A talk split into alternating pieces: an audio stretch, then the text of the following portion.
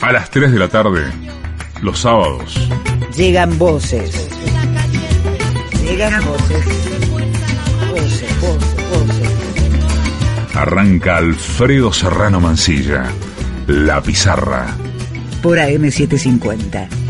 Me llaman calle pisando baldosa, la revoltosa y tan perdida. Me llaman calle, calle de noche, calle de día.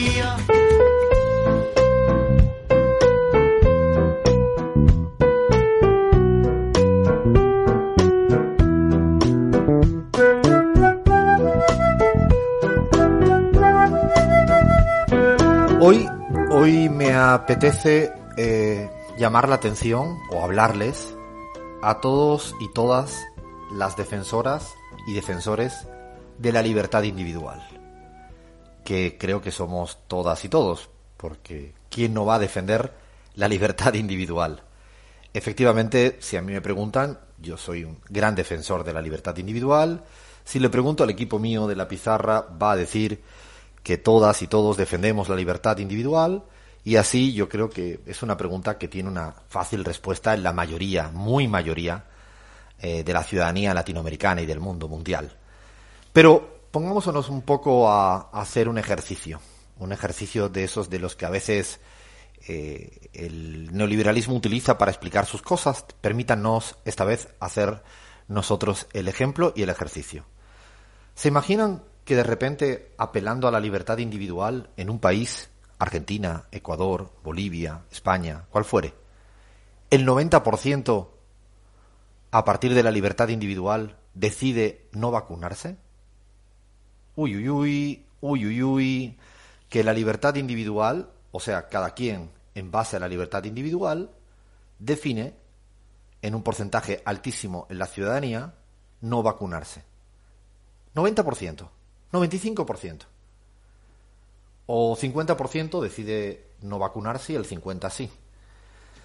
¿Estarían de acuerdo en respetar la libertad individual por encima de una decisión colectiva probada que sería que es bueno vacunarse colectivamente para poder de una vez por todas terminar con el pinche virus, con el pinche COVID-19? Pongo, pongo el ejemplo este porque muchas veces, a ver, vamos a poner otro ejercicio y uno más mundano. ¿Quién no en un departamento ha puesto la música a todo volumen y uno puede decir, no me fastidien? Mi libertad individual me permite poner la música a todo, todo, todo volumen. Llega el vecino de abajo o el de arriba o el de al lado y te dice, "Mm, mm, no, no son horas porque a esta hora no podrían, porque hay ruido, demasiado para poder dormir. Bueno, seguramente se genera el primer conflicto de colisión de dos libertades individuales.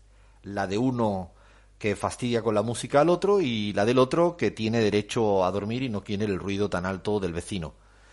¿Cómo se dirime esto si los dos apelan a la libertad individual? Bueno, pues la cosa se pone realmente complicada. Y a veces creo que hacemos un flaco favor cuando frivolizamos, cuando simplificamos cualquier debate en torno a la libertad individual. Yo creo que el progresismo, dicho así, está totalmente de acuerdo con la libertad individual. Lo único es que cuando la libertad individual colisiona con la salud pública o con la libertad individual del de enfrente o con cualquier otro valor que tiene la misma importancia que la propia libertad individual, tenemos un problema si tenemos que resolverlo. Y a mí me parece que en estos tiempos que corren no podemos regalar la bandera de la libertad individual solo para unos pocos, porque sería aceptar que, que es frívolo, sería aceptar que además es falso. Porque realmente cuando la libertad individual colisiona, colisiona con otro tipo de valores, se trata de que se abre una disputa, se problematiza, se discute y bienvenida a la discusión para la convivencia. Ahora sí, arrancamos. Esto es la pizarra. Dale play, pon buena música, Fer. Nos empezamos de golpe, nos saboreamos de prepo, como salidos de un cuento de amor. Vos venías de un viaje de mochilas cansadas, yo pateé deseaba veranos sin sol. Y de los besos cantamos bingo y así andamos sin nada de mapas ni de candado. Arriba morocha, que nadie está muerto. Vamos a puntearle esta vida marreta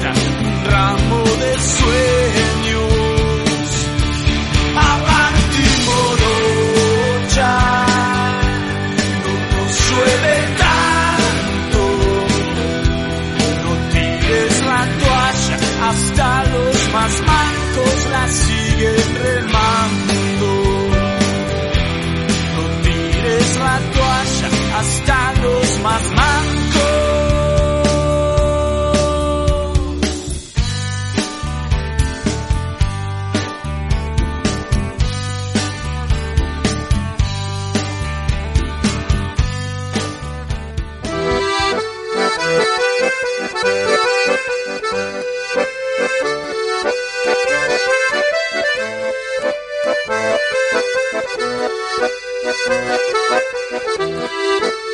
Hola, hola, hola, hola. Aquí estamos, las y los de la pizarra. Un programita más, un sabadito más, como dice nuestro Leandro Álvarez, con ganas, ganas, pero ganas gigantes, infinitas de fastidiar la siesta. A todas y a todos los argentinos, listos para fastidiar la siesta. Si alguien tiene la intención en este momento de echarse así un rato, remolón, medio que está tontado después de haber comido más de la cuenta, o una copita de vino de más, una cervecita de menos, no le vamos a dejar dormir a nadie. Así que la gente de AM750 que tenga prendido ahora en la radio no va a tener manera porque vamos a pegar unos gritos. Y tenemos un programón, unas carcajadas que van a salir acá. Y con unas noticias que tenemos y con una, una entrevista, una charla que tenemos preparada para la segunda hora.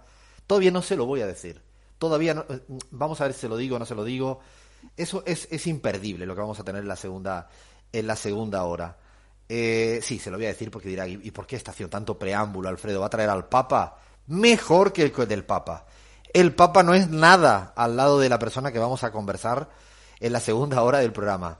A ver, si le digo el nombre a mucha gente en la Argentina, en el Ecuador, en Radio Pichincho Universal, en Bolivia, en Radio Patria Nueva, eh, no sé, en algún lugar de América Latina donde nos estén escuchando, seguramente sigo el nombre tal como lo voy a decir ahora. A ver, le pido a Fer que coloque tambores, redoble así como, ¿no? Que le dé un poco de emoción. No es el Papa, no es Lionel Messi, es mucho mejor que todo eso. Es Paca la Piraña. Sí, sí. Pero vi- ¿vieron qué nombre?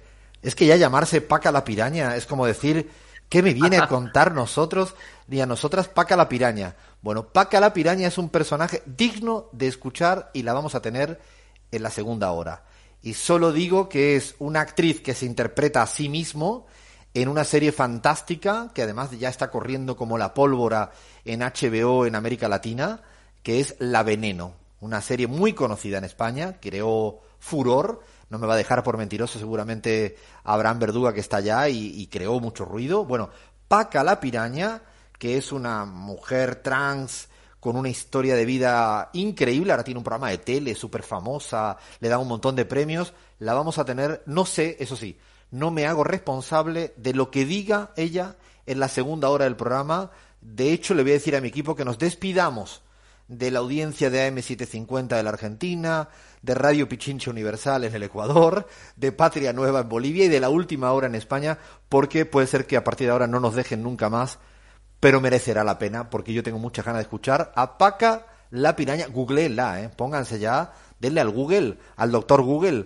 que búsquenla porque no, es imperdible, es imperdible. Eso sí, estoy un poco nervioso, poco nervioso porque no sé qué decirle, no sé qué preguntarle. Tengo un guion, sé que voy a tirar el guion al carajo en el minuto cero, pero vamos a ver cómo nos sale. Eso sí, no estoy solo. Aquí nunca estoy solo. Afortunadamente, el equipazo que tengo, este chiringuito no tendría sentido hacerlo solo. Tengo a un equipo, un equipazo, de hecho voy a empezar por España, con nuestro ecuatoriano, que estará más que nervioso porque se acerca el 11 de abril.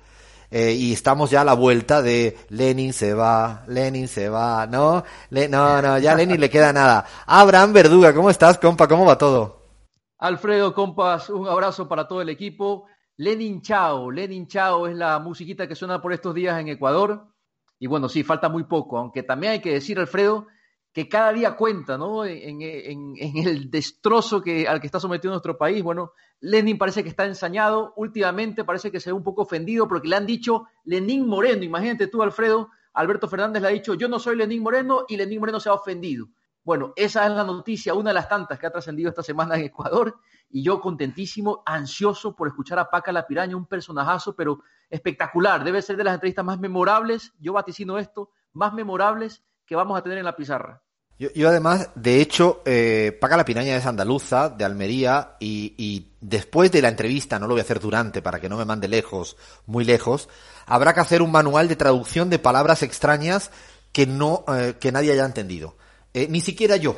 Así que a partir de ahí lo vamos a hacer como una audioguía, ¿no? Una ayuda en memoria después de la, de la entrevista, porque cualquier cosa es posible. Bueno, voy a seguir saludando al equipo. Vamos a saludar a nuestra venezolana, a nuestra extogolesa, a nuestra mexicana chilanga, Cris Mar Lujano. ¿Cómo estás, compa? ¿Cómo va todo?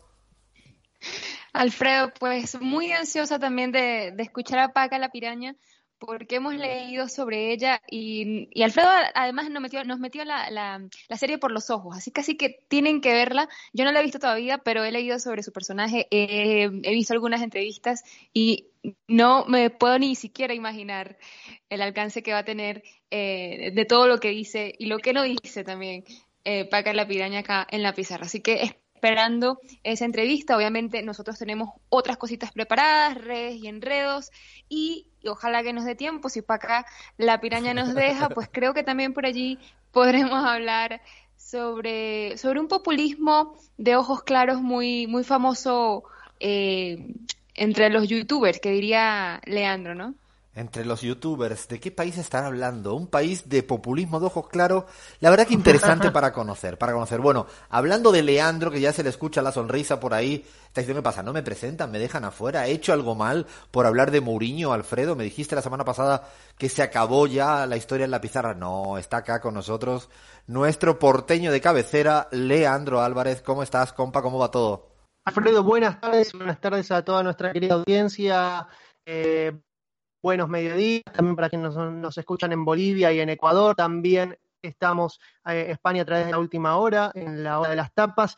Y yo, en este caso, Alfredo, voy a renovar, renovar la apuesta, redoblarla, porque voy a volver a provocarte, si es que nos permite el tiempo, hacer un fútbol y política de el verdugo del Barcelona, Kylian Mbappé.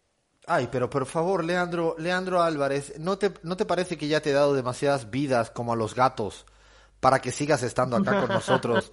Después de Mourinho, me traes a Mbappé, que todavía estoy dolido porque no sé si viste el partido, Lean, pero merecimos ganar de goleada, pero de goleada, de goleada, sobradamente al Paris Saint Germain, que para mí ya se ha convertido en un equipo. Me quedé muy satisfecho con el Barça, pero no es bueno, por, por muy satisfecho que yo me quede, que tú hoy me vuelvas a traer otra vez y haber de digerido.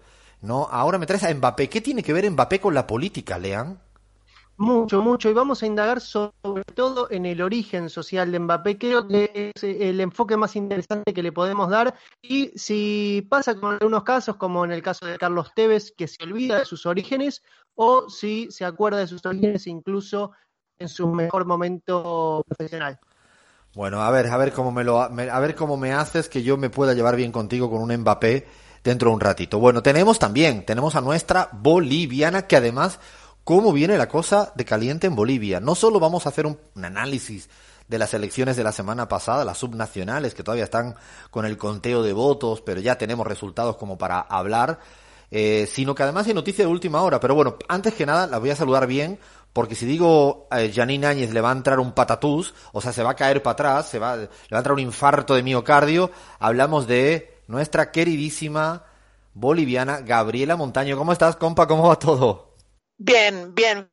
Feliz de que ahora sí tengo libertad de expresión, no estoy censurada por nadie, como el anterior sábado, así que me siento absolutamente en libertad. Ahora sí, no, no seas así, no te, es, solo ha sido un, fin de semana, pareciera que somos aquí unos censuradores seriales, Gaby. Ahora vas a poder despotricar, analizar, porque viene la cosa bien calentita con Bolivia, la vamos a hacer un especial a Argentina. Bueno, está todo presentado, está el equipazo entero aquí con unas ganas de hacer un programón más. Arrancamos con la pizarra. Estamos en la pizarra. Alfredo Serrano Mancilla en AM750. Esta sintonía es que vamos directo al análisis de redes y enredos y al análisis de los medios de comunicación con nuestro particular Se te nota demasiado, con muchas ganitas de ver qué ha ocurrido en nuestra América Latina y en el mundo mundial. Hay mucha, mucha tela que cortar, hay mucha noticia, más que noticia tenemos por ahí. A ver, tenemos uh, por ahí a Chris, antes de nada, para que explicarle a la gente por dónde nos pueden eh, contactar, sugerir, no sé, plantear eh, nuevas ideas para cada loco con su tema, para los personajazos, para lo que se les ocurra. ¿Dónde nos pueden escribir, Cris? Bueno, Alfredo, estamos hasta en la sopa, como decimos por acá, en Twitter, arroba la pizarra o la pizarra. También estamos en Instagram, en Facebook. Los que usen Telegram nos encuentran como Radio La Pizarra. Y no olviden que pueden descargarse todos y cada uno de nuestros programas completitos o por pedacitos a través de las plataformas de SoundCloud, iTunes, Spotify, Evox y Radio Code. Así que bueno, iniciamos, Alfredo, de inmediato con Colombia, porque fíjense que eh, pues el gobierno de Duque bombardeó un, un campamento guerrillero donde había al menos un menor de edad. De hecho, el gobierno admite una víctima, aunque posiblemente sean más de 10, ¿no? Niños que mató el Estado. Así que Gustavo Petro, senador y líder de la Colombia Humana, ha dicho 14 niños asesinados en el Guaviare en un bombardeo ordenado por el ministro de Defensa. Es un crimen de guerra, sus planificadores deben renunciar de inmediato. Realmente mm, lo que sigue pasando en Colombia es, es, es un despropósito uno tras otro y bueno, eh, gran parte del periodismo internacional, gran parte de la denominada o la mal denominada comunidad internacional, como diría Galeano, eh, lo ha naturalizado, siguen muriendo los líderes sociales, mueren periodistas, hay bombardeos, mueren niños en bombardeos, y yo creo que no se ha producido ningún escándalo, ¿no? Nadie habló, afortunadamente, porque lo sufriría el pueblo colombiano, de sanciones, ¿no? Escucharon la palabra sanciones esta semana por un bombardeo y que mataron a niños. Escucharon sanciones por parte de los Estados Unidos, de la Unión Europea o de cualquier otro lugar, ¿no? De estos grandes países que definen lo que está bien o mal a través de sanciones. Bueno, ojalá no lo hagan nunca contra el pueblo colombiano, pero sí es preocupante que este gobierno actual, el de Iván Duque, ¿no? En esta línea uribista, pues nada, se ponga a bombardear a diestro y siniestro, mate a gente y siga pasando, no, como si no, como si no ocurriera nada. Realmente preocupante y Gustavo Petro, bueno, viene denunciando, es el líder fundamental de la oposición, en verdad es el único líder de la oposición en, en Colombia, ¿no? Con la Colombia humana y con este nuevo pacto histórico que ha aglutinado a muchas fuerzas políticas y sociales de cara a la candidatura presidencial del año del año próximo. Bueno, y, y si está la cosa caliente en Colombia, allí es ya al máximo nivel con bombardeos, insisto, donde no está menos caliente es en Argentina y creo que nos traes a una gran amiga de la casa, ¿no, Cris? Sí, señor. Patricia Bullrich, que en 20 segundos, solamente 20 segundos, pues nos dejó muy claro cómo el gobierno de Mauricio Macri, un gobierno eh, donde ella formara parte, pues hubiese manejado la pandemia. Básicamente, los pobres estarían muertos. Vamos a escuchar. Si todos compraran vacunas y pudiéramos tener todo tipo de vacunas en la Argentina, estaríamos mucho más eh, eh, digamos, si la gente pagaría la vacuna como paga la vacuna, los que pueden y los que no irán a la obra social o tendrán un subsidio del Estado. No, no, no termino, espérate, eh, Cris. Eh, el audio este no es un fake, no es una noticia falsa y es un audio de, de, de verdad. Es la mismísima Patricia Bullrich diciendo que por qué no ponemos a la venta, no sé, a ver cómo la quiere usted, señora Patricia Bullrich, la sometemos en bolsa y que vaya variando los valores, lo colocamos cuando usted va al banco y le dice dame tres vacunas, eh, no, ¿dónde la colocamos? En las farmacias, en los mercados, que cada quien pueda. ¿Cómo va esto? El que pueda, que tenga, ¿cuál es el modelo que usted está defendiendo? Yo creo que tienen un problema serio con el tema de la vacuna, la oposición argentina. Antes la vacuna Sputnik no funcionaba, ahora es que no llega, ahora es que eh, realmente creo que le están buscándole la vuelta a un tema con el intento de hacer daño más que con el intento de ni siquiera hacer oposición política. Porque la verdad que yo creo que esto no se lo cree nadie, ni ella misma. Creo que está tomando una, una senda. ¿Alfredo? Sí, dime, Lean. No, eh, que me olvide, te, te, agrego dos datos con respecto a esto que dijo Patricia Bullrich. Uno, que eh, uno de los dirigentes más importantes de la oposición, Alfredo Cornejo, ya presentó también un proyecto para que los privados puedan comprar vacunas y eso también está muy vinculado con la política que está teniendo el gobierno de la ciudad de Buenos Aires, el gobierno de Horacio Rodríguez Larreta, quienes, quienes han blanqueado y le han entregado vacunas a las clínicas privadas. Está en completa consonancia esto que dice Burr. Claro, es como tú dices, es más ¿no? el intento de resignificar una política de Estado respecto a un tema tan relevante como la vacuna. Yo creo que hay una experiencia, se lo digo a Patricia Bullrich con mucho eh, respeto, que es lo que pasó con el oxígeno en mm, Perú. Tuvimos la, la suerte, no, bueno, no, no, sé si es la dicha, de que estuvo con nosotros conversando Anaí Durán, que es la responsable de Relaciones Internacionales del Nuevo Perú de Verónica Mendoza. Se le murió su papá, su papá, porque no tenía plata para comprar el oxígeno necesario para tratar el COVID. Yo no sé si lo que plantea eh, la señora Patricia Bullrich para la Argentina y para el mundo es que quien tenga plata que se salve y quien no tenga plata que se salve. Lo que sugiero es que si es eso lo que piensa, es preferible que lo diga y que la ciudadanía discuta sobre su idea, sobre su postura, sin ningún tipo de eh, problema. Pero bueno, tienes más tweets, ¿no, eh, Chris? Tienes otro de Cristina también, eh, yendo en otra dirección completamente distinta.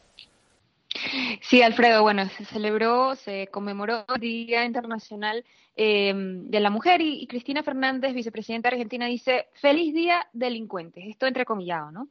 Y continúa, no puedo salir de mi estupor, un juez de casación que hace poco encerró a una secretaria en un despacho, ahora se dirige de esta manera a sus colegas mujeres en el Día Internacional de la Mujer. Se pregunta Cristina, ¿hasta cuándo? ¿Estarán esperando que le pegue alguna? Realmente, bueno, realmente una más, una más de, de, de, la justicia con un sector machista que, que, que, da, da vértigo, da pavor, da, da estupor, da todo, ¿no? Yo creo que todavía colea en la Argentina el discurso que dio Cristina Fernández de Kirchner ante una causa ridícula, que es prácticamente no poder hacer política económica, como fue la, el dólar futuro. Eh, tenemos un problema con el micro de Chris, creo. ¿Lo puedes eh, silenciar, Chris? Creo que se está escuchando permanentemente un ida y vuelta. A ver, eh, ahí está. Eh, digo, ahora lo vamos a resolver. son las cosas del vivo y el directo.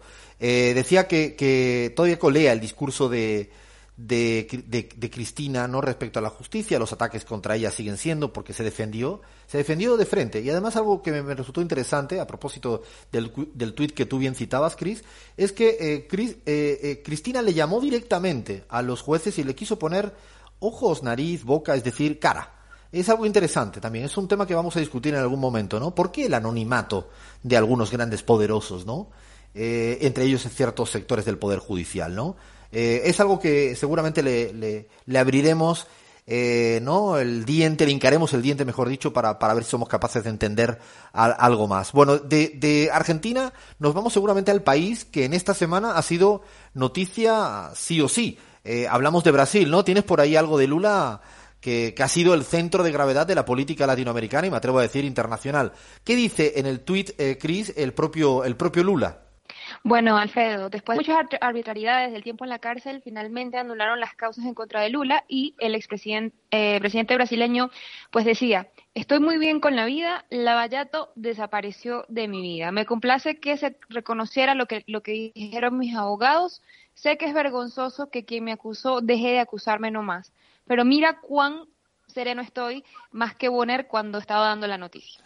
Sí, la verdad que, que parece mentira, ¿no? parece mentira que esta noticia de esta semana, ¿no? Eh, la absolución de, Lula de todos los cargos que le, que le lanzaron encima, ¿no? Diciendo nada de esto fue verdad. ¿Se imaginan, no? Después de tanto tiempo en la cárcel, habiendo, ¿no? Sacado de la carrera electoral presidencial. Eh, y ahora, bueno, viene una, una sentencia, una orden que dice nada de lo que se dijo era así y todavía va a salir mucho más porque el juez que le inculpó, que, le, que fue el, juez Moro, seguramente se está investigando ahora por haberte hecho prevaricado, haber tergiversado, haber inventado, mentido. Digo que es muy fuerte, ¿no? Que hoy en día el Brasil tenga que estar soportando eh, a un tipo como Bolsonaro, que ganó, es cierto, pero también ganó frente a unas reglas del juego trucadas, ¿no? Truncadas y trucadas, porque sacaron del, del, terreno del ámbito electoral nada más y nada menos que, que a Lula. Ha habido también titulares eh, que tienes por ahí, Abraham, que, que llaman poderosamente la atención de cómo están tratando esta noticia. Es increíble, Alfredo. Vamos a quedarnos solo con uno que resume bien eh, quiénes están preocupados por el regreso de Lula. DW, la Dolce Vele, la bueno, la, el tótem Dolce Vele, ¿no? Parece que funge de agorero y titula El regreso de Lula no sería bueno para Brasil. Me encanta cómo titulan en condicional. No sería bueno para Brasil. ¿Qué opinas, Alfredo? La verdad que, que, sorprende, ¿no? Uno no, le deja de sorprender que una agencia de noticias alemanas de este calibre eh, diga eh, desde Alemania que el regreso de Lula no sería bueno para Brasil. Todo porque como no quieren titular que Lula ha sido absuelto de todo lo que se le inculpó y durante tanto tiempo, ahora plantean esta salida hacia adelante. ¿Por qué? Porque ya están haciendo campaña en contra de Lula de cara a las presidenciales.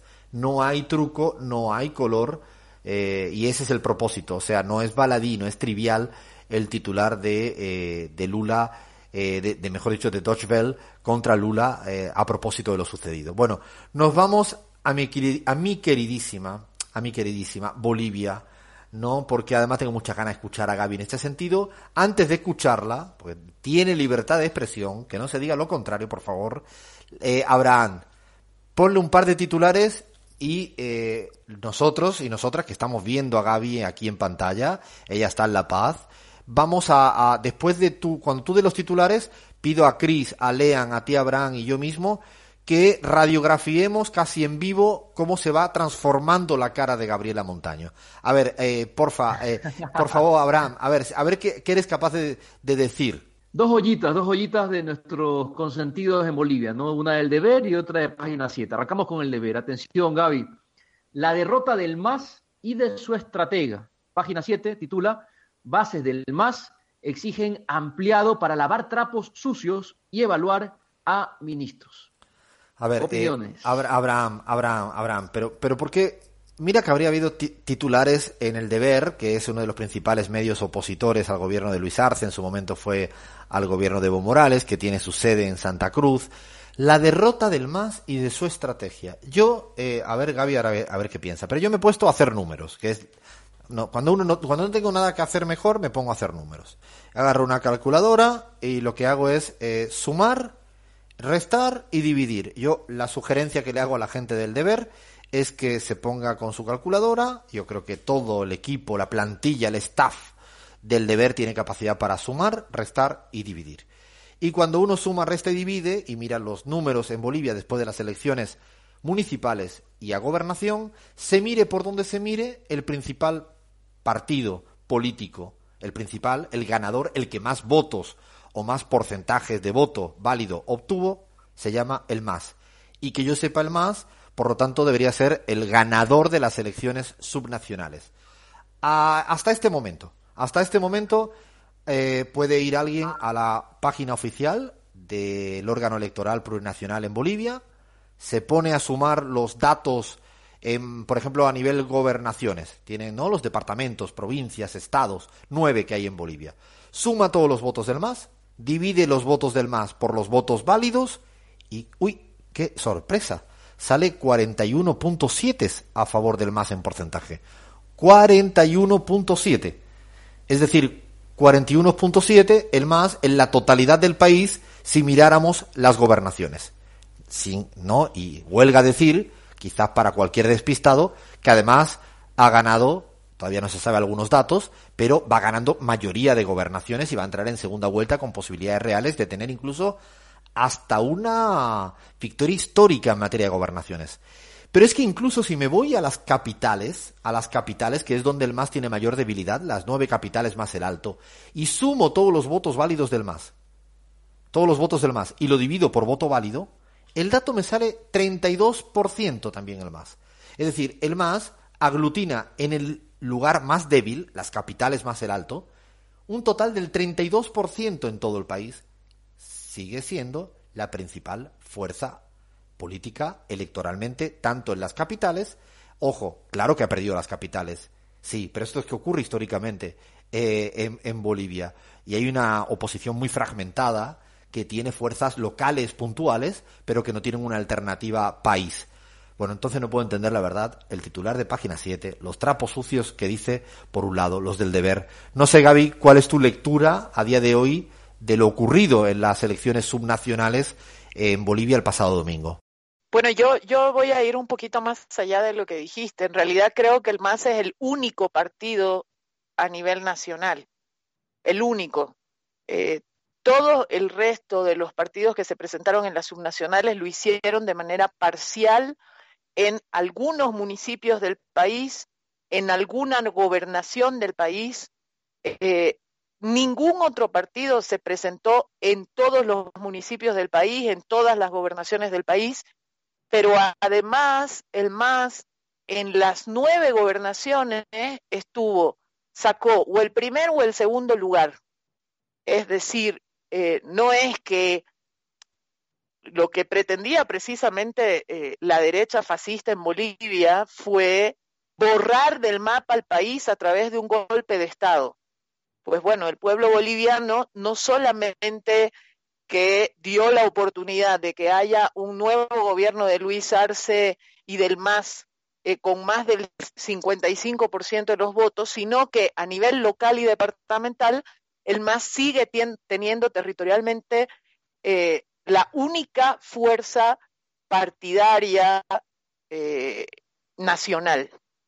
Un segundo elemento para mí, compañeras, compañeros, es que bueno, eh, el MAS nació en el ámbito rural eh, y fue conquistando el voto urbano eh, con muchísimo trabajo político, etcétera, etcétera, pero siempre ha habido una diferencia entre el respaldo popular en elecciones nacionales, porque la gente elige a su gobierno nacional de una manera y a su gobierno local o departamental de otra manera también. Es decir, me parece un despropósito de toda la red de, medios eh, que han salido con ese tipo de titulares tratando de eh, derrotar al más en el titular y no en las urnas. Es decir, es, un absurdo tan grande como ese. Eh, lo que no lograron hacer en las urnas, los medios de comunicación lo tratan de hacer en los titulares. Por supuesto, esto no pasa solo en Bolivia, pasa en toda Latinoamérica, eh, pero es realmente un, absurdo mayúsculo. Em, lo que sí es que creo que hay dentro de la militancia del MAS, en ciertos municipios del país, se ve la necesidad de un proceso de autocrítica sobre el cómo se seleccionó a los candidatos. Y un ejemplo de esto puede ser el alto, pero eh, no creo que sea una, una situación que pueda generalizarse en, toda Bolivia, para nada. No, yo lo que, lo que sí creo, Gaby, como, como decías, es que ciertamente hay que, habrá que discutir mucho, Gaby, que seguramente se va a imponer un reciclaje natural de los cuadros, como tú decías, creo que es relevante hay que estudiar bien todo lo que ha ocurrido. Creo que la victoria de Eva Copa en el Alto con una agrupación llamada Jayaya, que es una escisión del MAS que obtiene muchos votos, muchísimos. Hay que estudiarlo. Es la primera vez que el MAS tiene una, una rama que se escinde, pero le sale muy bien electoralmente. Hay que estudiar eso. Y seguramente, claro que hay que analizar muchas cosas, pero de ahí a saltar por los aires con triple salto mortal y decir que que al más le ha ido muy mal y que ha sido derrotado, pues, pues claro, ahí es donde yo creo que, que, no, no puede ser. Hay una noticia, ya, lo trataremos más adelante, porque el objetivo no era ese, eh, es que, bueno, la justicia boliviana empieza a plantear quiénes son los responsables del golpe de Estado y todo lo que ocurrió después. o en ese mientras tanto eterno del golpe de Estado. La propia Janine Áñez y otros cargos de ese gobierno golpista hoy en día están ya empezando a estar sometidos a, ante la justicia, cosa que agradecemos. Y lo digo que agradecemos porque sin sentar ese precedente, como un poco nos dijo aquí Álvaro García Linera, recordaremos, hace muy pocas semanas, eh, no se puede oxigenar la democracia hacia adelante. Nos queda poco tiempo y así que quiero irme al Ecuador, que tenemos por ahí, Abraham, también noticias interesantísimas, porque estamos a la vuelta de la esquina. Menos de un mes, hay elecciones presidenciales ya, segunda vuelta, y chao, chao, Lenin Moreno. Lenin chao, Lenin chao, Lenin chao. CNN, Alfredo titula, esta quizá fue la noticia de la semana en el Ecuador, porque ha generado un, conflicto diplomático, por lo menos una tensión. Yo no soy Lenín Moreno, dice Alberto Fernández, y Ecuador presenta una protesta enérgica. Y como les decía, compañeros, Lenín Moreno llamó a consultas al embajador. En todo caso, Alfredo Lenín Moreno se ofende porque el presidente Fernández dijo que él no era Lenín Moreno, lo que parece una obviedad, ¿no? No sé qué opinas. Abraham, ¿te imaginas si hubiera sido al revés? Es decir, si, si eh, eh, Alberto Fernández declara públicamente, eh, hola, yo soy Lenin Moreno, Lenin Moreno, ¿qué le, hubiera, ¿qué le, hubiera, ocurrido? O sea, lo ridículo del caso es que si la noticia para mí hubiera sido que, Lenin, que Alberto Fernández en alguna entrevista, conversación, charla o noticia hubiera dicho, bueno, yo creo que hay soy Lenin Moreno, Alberto Fernández. ¿Se imaginan el revuelo? ¿No? Todo el mundo dice, ha enloquecido Alberto Fernández. Eh, a lo que voy es que creo que al final no ya le está, está, dando los últimos coletazos como presidente y no tiene muy bien que argumentar. Y además está buscando como en el barrio, ¿no? Pelearse con cualquiera. Está buscando como enemigos, como a ver cómo distrae la atención de lo que debía hacer, que es gobernar y gestionar. Eh, como no ha podido hacerlo, ya esto queda archi demostrado, lo que está buscando es ver cómo me peleo, ¿no? Ese tipo típico borrachín que está en un bar y que busca pelea con cualquiera. Ay, ay, ay, no tenga tan mal perder, que ya le queda poco. Pero hay otra, alguna otra noticia también ha sido interesante eh, en el Ecuador, Abraham. Así es, compa. Bueno, el movimiento, el movimiento indígena, ¿no? Sigue dando eh, de qué hablar, sobre todo por su fraccionamiento. El universo titula Líder de la CONAIE, Jaime Vargas, dice que la protesta convocada con florecitas y palomas blancas por Yacu Pérez no tenía efectividad. Claramente hay una tensión al interior del movimiento indígena. Yacu Pérez poco a poco es desplazado ¿no? por las bases mismas de la CONAIE, Alfredo. Es interesantísimo, Abraham, esto que estás planteando y quizá en algún momento le tendremos que poner también una lupa. ¿no? Sobre todo lo digo para la ciudadanía que habla desde afuera de Ecuador. En Ecuador se conoce mucho más, pero la gente que nos escucha en la Argentina, en España, en Bolivia, cuidado con creer que Yacu Pérez es el que representa la totalidad ¿no? del movimiento indígena. Yacu Pérez además fue impuesto al interior de una manera que ya algún día se sabrá absolutamente todo y el movimiento indígena es mucho más heterogéneo, abierto. De hecho, hay eh, liderazgos como el propio Jaime Vargas, como Leonidas Isa, que estarían más próximos a las ideas progresistas de Andrés Arauz. No estoy hablando del correísmo, estoy hablando de las ideas progresistas que podría traer el nuevo gobierno de Andrés Arauz, Carlos Rabascal. Y hay una gran heterogeneidad y yo creo que además es interesante porque no puede haber un sujeto indígena monolítico, homogéneo. Eh, esto a veces desde afuera se cree. Y lo digo para no pensar desde una manera tan sencilla, frívola, medio estúpida, creer, creer esta, esta, esta cuestión. Eh, habrá tiempo, habrá tiempo, pero es interesante esto que, que apunta, claro, eh, porque ya Pérez veremos a ver si después de esta perdura como liderazgo único dentro del movimiento indígena. Dame una última yapita para terminar, que no tenemos tiempo del Perú, como dicen allá, que me gusta esa, esa forma que le llaman. Bueno, sí, el Perú también que celebra elecciones muy pronto, ¿no? Están a la vuelta de la esquina, ha habido mucho, mucho comentario a raíz del debate, pero en todo caso nos quedamos con estas dos, perlitas, Alfredo. Perú 21 titula Verónica Mendoza, igualita a Vizcarra, refiriéndose al expresidente peruano, y Expreso titula Terrorista apoya a Verónica Mendoza, ¿no? Demonizando a diestra y siniestra a la candidata al progresismo en el Perú, Alfredo. ¿Será, que, ¿Será que Verónica Mendoza le está yendo muy bien en las encuestas y aparece cada vez más eh, sólida en una segunda posición con posibilidades de forzar una segunda vuelta? La verdad que digan que Verónica Mendoza se parece a Vizcarra, por favor pónganse en YouTube un vídeo de una y de otro. Verán que no tiene nada que ver. Y luego si, si, si alguien tiene duda, pónganse cinco vídeos de Verónica Mendoza, nuestra entrevista que tuvimos con Vero Mendoza en la pizarra, que tendrá de todo menos algo que se le parezca a una terrorista. Y además porque habla muy cálida, muy tranquila, muy calmada, es muy reflexiva. Bueno, en el Perú ha habido debate presidencial esta semana, creo que por eso hay tantos nervios. A Verónica Mendoza le fue muy bien. En el día jueves también hubo una reunión muy importante de Verónica Mendoza con Evo Morales, eh, haciendo, ¿no? Habla, codeándose Vero Mendoza con altos dirigentes internacionales. Yo creo que eso provoca el temblique que le ha provocado al establecimiento peruano. Paramos hasta acá, se nos viene el tiempo encima. Yo estaba con idea de robarle todo el tiempo posible a Leán para que no me contara nada de Mbappé, pero todavía vamos a tener unos minutos para nuestro fútbol y política. Hasta las 17. Estamos en la pizarra. Es una paleta de voces este programa. Es la pizarra. Conduce Alfredo Serrano Mancilla. En AM750.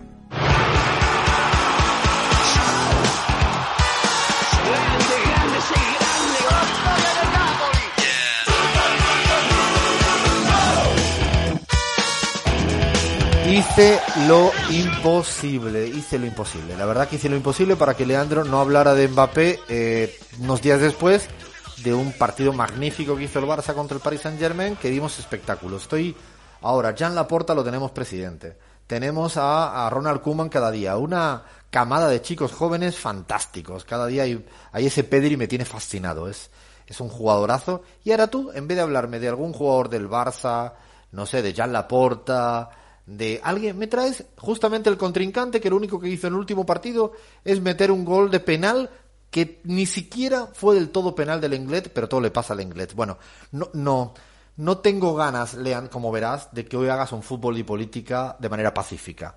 Haz lo que puedas y voy a intentar como torpedearte permanentemente.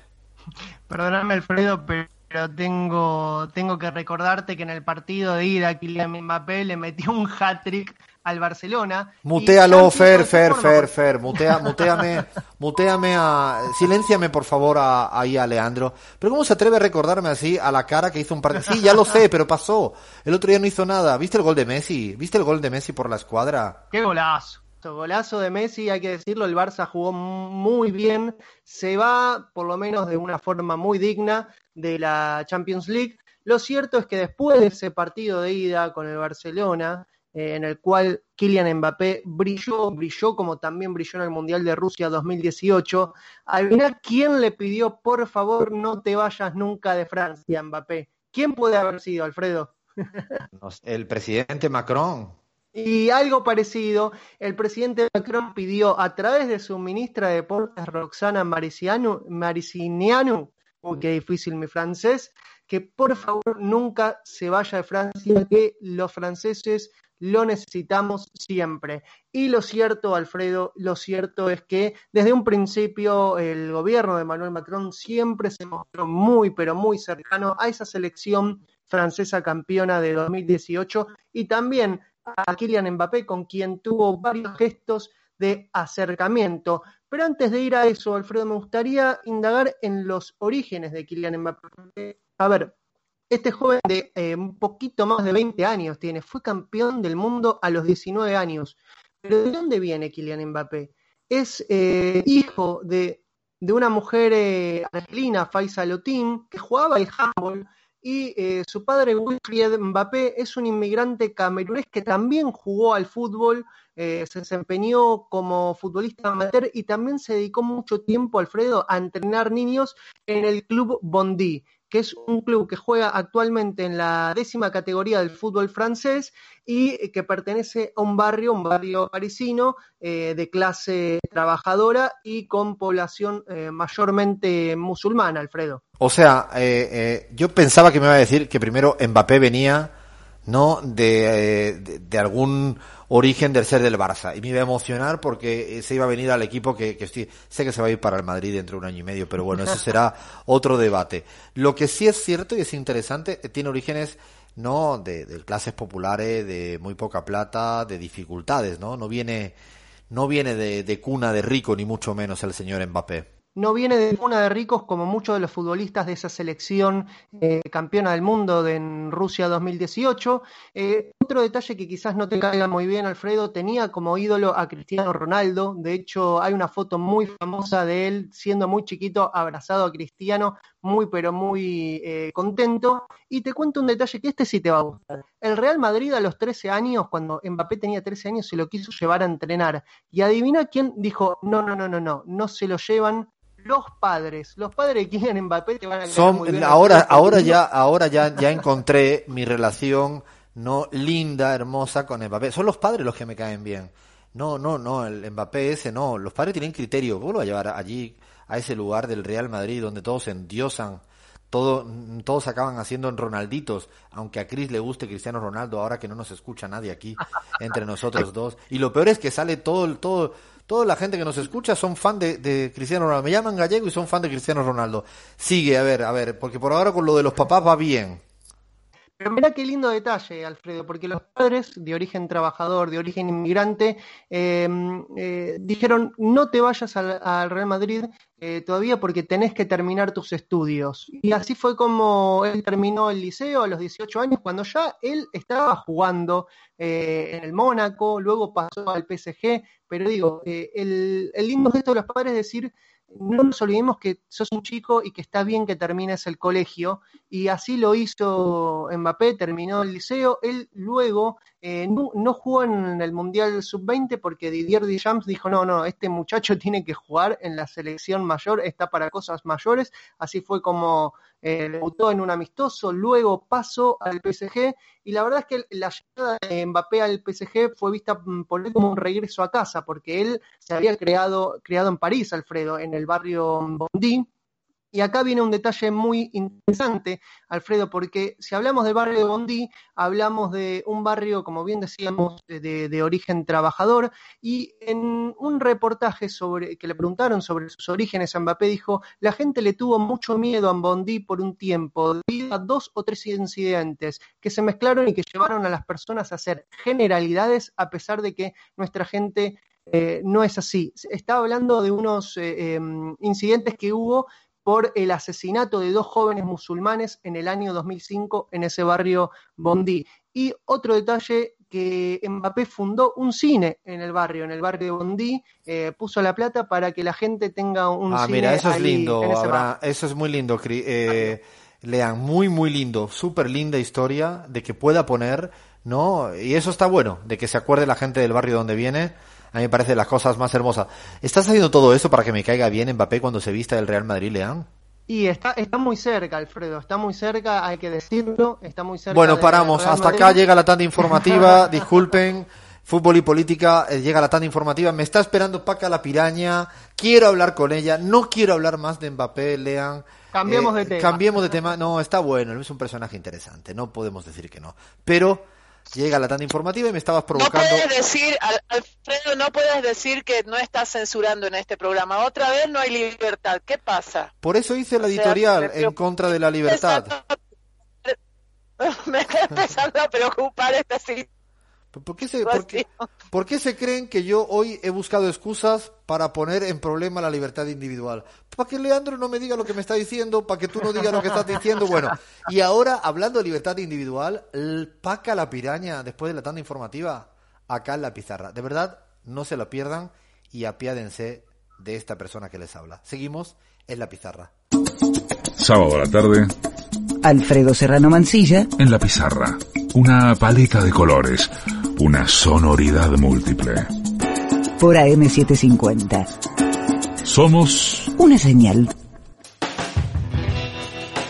Teníamos muchas ganas, muchas ganas de, de hablar con Francisca Aracil Cáceres, mejor conocida o más conocida como Paca la Piraña, actriz española que creó furor eh, actuando de ella misma en una serie llamada La Veneno, muy recomendable. Hola, muy, muy buenas, ¿cómo estás Paca? Bienvenida a esta travesura radial llamada La Pizarra. La pizarra. Se llama La Pizarra, ¿qué te Pues parece? agárrate la, cuti- agárrate la cutizarra. pues, aquí, pues saluda, no, no dice que para Argentina. Sí, estamos, eh, la radio se escucha en la Argentina, en el Ecuador, en Bolivia, en toda Ah, América pues Latina. Te digo que besos y saludos para todos los latinoamericanos. Y sobre todo para los argentinos, que este programa. Yo soy de tu tierra, ¿eh? Yo soy andaluz, de Cádiz. Anda. ¿Y haces ahí tan lejos? ¿Qué haces ahí tan lejos?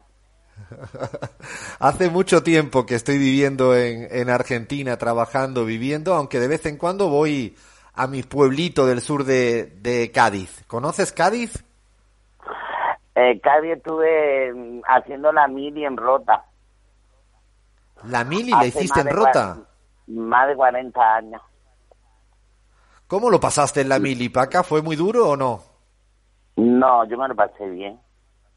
Me lo pasé bien y, y vi y viajé, fuimos fuimos al norte, fuimos al sur, fuimos a Canarias, hombre fue muy pesado porque cuando hacía mala más, porque yo lo hice en la marina, cuando hacía mala más me daba mucha angustia, pero dentro de lo que cabe me lo pasé bien. Hice amiguitas y todo eso. Y aprendí O sea, te lo pasaste no bien. ¿Y no Sí, te discriminaron en la, en la me- mili? Me lo podía haber pasado mejor si fuera dicho que era más chiquita.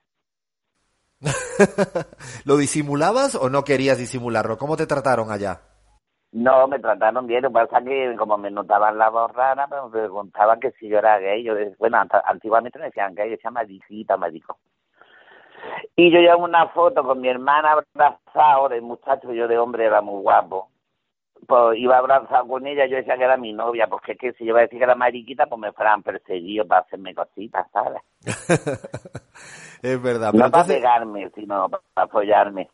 Ah, eh, eh, No directamente, para ¿no? pegarme, no, ni, ni hacer, para hacerme bullying, no, sino para hacerme pupita anal. Entonces yo, yo decía, dice que tú eres raro, tú eres raro, tú hablas raro. Digo, es que soy de Canarias, cariño. Y dice, ah, es que yo pensaba que tú eras por si y más. ¿ah?". Y yo decía, no, no, yo tengo mi novia, yo, yo no soy mariquita. Ah, tú decías que tenía tu novia, pero era mentira. Era mi hermana. Que tenía una foto con ella, decía que era mi novia, pero yo no tenía novia. Si yo era gay. Bueno, había una prima mía enamorada de mí, pero yo no sabía lo que era eso. ¿Y te enamoraste en la mili o Yo, no? Cate, yo no me he enamorado casi nunca. Yo no me enamoré, había alguno que me gustaba, pero uno sí se enamoró de mí, uno que era de Melilla, melillero. Y estaba, venga, a perseguirme, y venga, y venga, y venga, yo que no, que no, porque yo me pensaba que si me pillaban me iban a meter la cárcel. Porque me decían, ten cuidado la mili que cuando te hagas a coger jabón te dan por el culo. y yo pues tenía mucho miedo y, y al final pues no, a mí no me pasó nada. ¿En qué año Pero fue eso? Había uno que sí estaba, estaba enamorado de mí y, y, y, to- y se tiró todo, todo, la, sobre todo el periodo de instrucción, a que mirándome, eh, se metía en la cama de, de noche y yo le echaba, y digo, vete de aquí, que me van a regañar a mí por tu culpa. y, y al final no, al final le di un par de besitos y, porque el día antes de la jura de bandera me cogió y me como que me violó, ¿sabes? Ah, ¿sí? tiró de sin es que mm, no tengo por qué contar eso pero bueno si tú te gusta No, Yo tú lo estás contando. ya yo iba para acostarme entonces este, como estaba enamorada de mí me cogió de, de la ropa y tiró de mí me metió debajo de una escalera que había estaba metido en la cepilla de barra de la fregona y todo eso entonces cerró la puerta y a mí me dio como claustrofobia pero en el fondo me daba morbo porque a mí me, me gustaba el muchacho, pero no, no, no era guapo porque tenía los dientes como grises de fumar porro. Fumaba porro. Entonces me cogió allí y empezó a chucharme, a besarme, y yo, ay, por favor. Y yo temblando como un pajarillo, ay, no, por favor, déjame, ay, ay, ay. ay. Pero en el fondo me gustaba que me, que me diera besitos y cosas, ¿sabes? ¿Qué te hubiera pasado si en la Y mili se enteran que, era, que eras gay? ¿Qué te, ¿Qué te imaginas que te hubiera pasado? Pero si a mí el brigada me lo notó, porque yo era feminadillo de la forma de hablar, los gestos que hacía con las manos. Pero claro, mm, yo no daba motivos para que nadie se metiera conmigo. Yo procuraba no hacer ademanes y no hacer tonterías, ¿sabes? Porque llegó allí una, una mariquita, llegó allí y empezó ella a hacer como una loca. ¡Ay, me salió el coño! Porque no sé cuánto, y no sé qué. Entonces sí estaban todos alrededor de ella gastándole bromas y haciéndole cosas, pero yo no. Yo siempre he sido muy discreta. Te, te quería preguntar, Paca. No me gusta llamar la atención. Incluso de mujer, no me gusta ir por la calle con minifarda y con escote y llamando la atención. A mí me gusta siempre ir discretita. De niña, Paca. Porque tienes que procurar que na- tienes que evitar que la gente se meta contigo. Aunque hay gente que dice, ah, yo vi cómo me sale el coño, pues hija mía, tú ves como quieras. Ahora, si te pegan una pedra, se meten contigo, pues tú, tú te las buscas, porque si tú vas a esta una ordinaria y, y vas a esta un puto, porque una cosa es ir esta un puto a tu zona de trabajo y otra cosa que vayas vaya a esta un puto a comprar Mercadona. Pues sí, cada uno puede ir como quiera, pero yo siempre he procurado evitar que la gente se ría de mí o que me insulte o que me agreda. O me agreda. ¿Entiendes? Sí, y, y de, Y más niña... si eres, si eres guapa y tienes buen cuerpo. Ah, como si guapa de buen cuerpo, los luzcos no. Yo los luzco donde tengo que lucir lo que es en el trabajo y en el espectáculo. Y es verdad. Te quería preguntar, Paca, de niña, ¿cómo eras? ¿Traviesa, rebelde en la escuela? ¿Cómo te portabas? No, yo de niña siempre soy una niña muy tranquilita. Cuando yo era niña me metieron en un internado porque mi madre cayó enferma con una depresión, porque murió su padre y ella quería mucho a su padre y le murió muy joven y mi madre pues le dio le dio depresión de verse tan joven sin su padre con con cuatro niños pequeñitos mi padre en Alemania trabajando total que cayó enferma y, y nos metieron internos y entonces al estar interna pues eso te te hace ser, mm, porque estábamos en un colegio de monjas con educadores y todo eso, entonces eso me hizo a mí ser una niña aplicada, estudiosa, eh, hacer las camas, lavarte tus calzoncillos, si te hacías caquita o algo me lo lavaba yo a mano para el otro día tenerlos limpicos y todo eso me, me ha hecho a mí ser una mujer mm, aplicada, como se dice aquí en, en España. Y sí he sido estudiosa, lo que pasa que no tuve, no hice estudios porque mis padres no tenían dinero, pero yo hice peluquería y estética y bellas artes. Y luego ya cuando empecé en el mundo de la noche, pues ya empecé a buscarme la visual. Lo que dice mi madre que era muy cabezona. Yo siempre he sido muy cabezona. Tenía que hacer lo que mi coño dijera.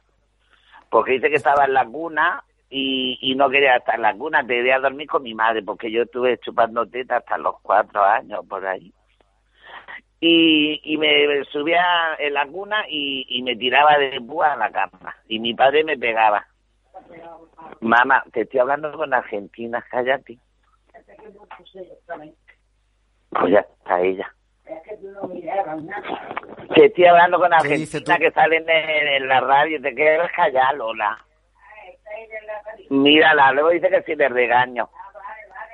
Boca cerrada. Te estoy hablando por la radio por Argentina. Es mi madre. Que la, te no te antes que, la, que te esperara. Pues por la muñeca. Salúdala, salúdala, salúdala de mi parte. 81 años que tiene la pepona. Y la tengo aquí con 81 depresión. La tengo con depresión porque no puede salir a la calle, ni a los bailes, ni tiene ganas de estar su novio. ¿Se ha, se ha vacunado? No quiere. ¿Por Porque qué? dice, dice que ella es alérgica y le puede pasar algo. Entonces Ah, tiene, ¿Tú te vacunarías, Paca? tiene- yo sí, yo me vacuno todo el año de la gripe. Porque yo soy ¿Y fumadora el trein- COVID cuando llegue? Yo soy fumadora 30 años y entonces tengo que tener cuidado porque me, me dan resfriados muy fuertes, bronquitis, que todo se me meo y todo. Pero la muy fuerte me da. Escúchame, Paca, te quiero, te quiero preguntar por cuándo empiezas tú a trabajar en el espectáculo, imitaciones musicales, show, transformista. ¿Cómo empieza a entrar en ese mundo tú?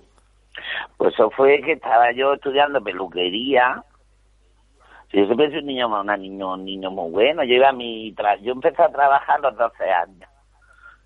Cuando, cuando me daban las vacaciones salía del, del colegio, del internado y me iba a mi casa. Y como éramos muchos hermanos, que éramos seis, pues yo en vez de estar en la casa peleándonos y chillando y eso, pues yo me iba a buscarme la virilla para comprar mi ropa. Entonces me iba, me iba a los bares a fregar vasos y platos y todo eso. Y con el dinerillo, una parte le daba a mi madre y el otro pues yo me compraba ropa, zapatos, porque ella tampoco podía ponernos a todos así. Y yo pues como era de toda la vida siempre sumida, pues estaba todavía fregando y luego por las tardes, de- de- entraba por la mañana temprano hasta el mediodía y luego tenía la tarde para descansar. Y lo del espectáculo fue pues sobre los 25 años que empecé, no, 23. A los 23 que yo empecé a sacarme el, título de peluquera. Porque yo trabajaba desde los, desde los 14 hasta los 18, estuve trabajando en una ferretería. Y cuando me tenían que poner ya fija como dependiente, porque era aprendí, pues me dijeron, no, no te vamos a echar porque te vamos a dejar, pero había un hombre que me quería a mí mucho, que tenía una librería. Y me dijo, Paquito, mm, sácate el carnet, vente conmigo y te saca el carnet de conducir y te vienes conmigo a la librería a repartir libros. Y yo dije, no, no, no, porque porque la ferretería me va, me ha dicho me va a dejar. Y entonces me confié y luego me echaron. Y, y ya cuando fui a lo, cuando fui a lo de los libros ya tenía gente trabajando. Ya dice que ya tenemos muchachos, ya no lo vamos a echar.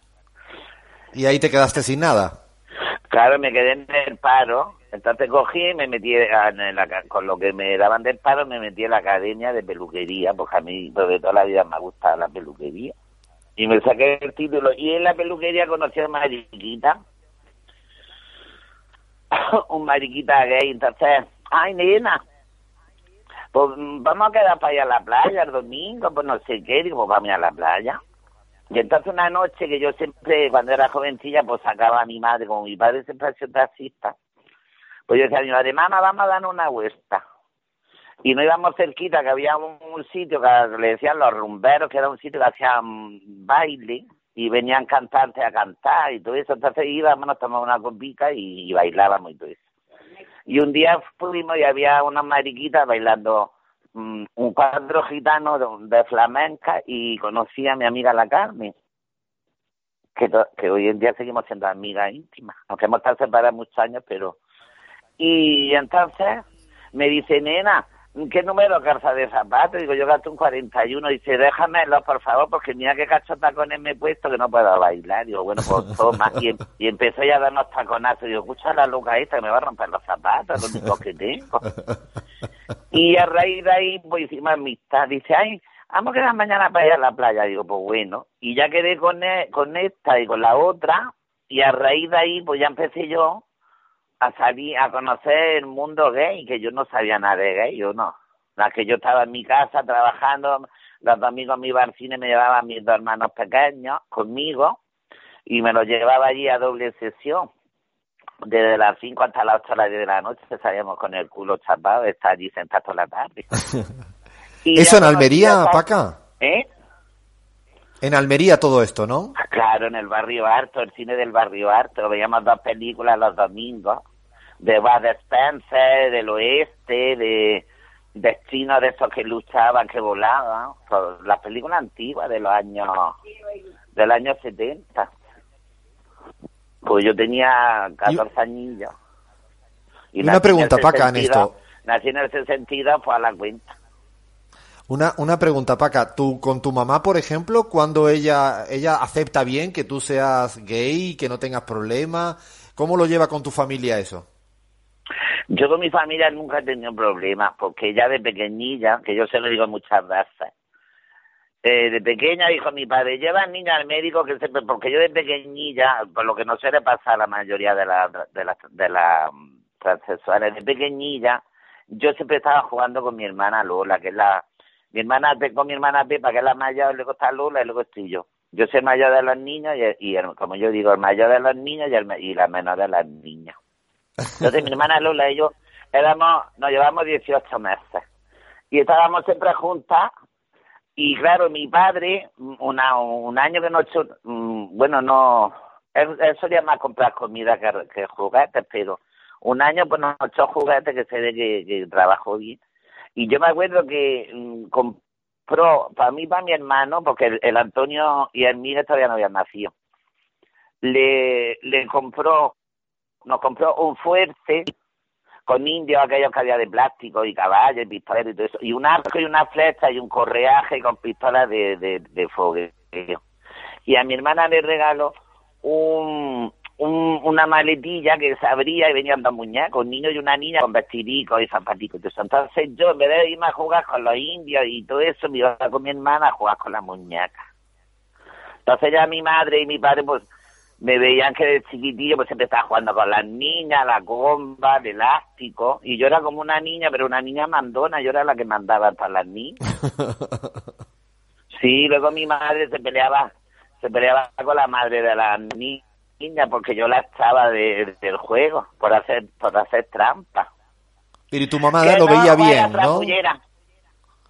No, mi madre, mi padre, mi padre cuando yo empecé a hacerme travesti, ¿Sí? me decía, decía tú, yo no sé por qué tienes que ir tú con las pelucas y los tacones, que la gente te mira y se ríe y te diga cosas. Dice, tú quieres ser gay, pues ser gay, va con tu amigo de hombre y que no, sin hacer escándalo y que no se te note. Pero si vas de mujer, todo el mundo te ve. Y como mi padre era tan conocido, pues viste a tu hija, tu, tu piraña, tu piraña, ¡ay, qué guapa!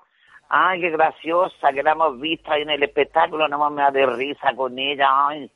Pues claro, mi padre en vez de decirle, hemos visto a tu hija eh, borracha, drogadista, de puta, pues la, le decía, qué guapa, qué simpática. Hoy el otro día me peinó más guapa para la boda. Entonces, pues claro, hablaban cosas buenas a mi padre, pues tenía que estar orgulloso de mí. Y mi madre igual. Qué que bueno no decía, eso. mira Eh, tu hija la borracha que me ha robado el bolso, mira tu hija la no sé qué, no, le decían cosas buenas. Entonces mis padres pues no tenía por qué eh, tener quejas de mí. Y luego encima pues yo en mi casa pues ayudaba era económicamente, limpiaba, compraba, o sea que mis padres nunca han tenido quejas ni se han avergonzado de que haya sido otra vez. Al revés, orgullosa, porque era una, Una- una tía guapa, una tía currante, una tía simpática. Y, Estamos y nunca- a- hablando con, le vamos a decir a nuestra audiencia de la Argentina, estará escuchando un acento español andaluz. Ella es Paca la Piraña, es una actriz, una actriz que hoy tiene un programa de televisión en España. Primero, que actriz, ¿verdad? Primero fui, ¿verdad? fuiste vedette primero antes que actriz. Lo de la actuación fue porque estaba yo cantando en Almería la noche y, y me acuerdo que un mariquita me dejó un mantón de Manila muy bonito y me lo lié yo para cantar una canción de María Jiménez, la de Sensaciones. Y entonces los, los de la película, los de vestuario y todo eso, eran gay, americanos, ingleses, no sé de dónde era. Entonces el vestuario de la película lo traían ya hecho de, de América que me acuerdo que la película se, titula- se titulaba Los Guerreros del Sol.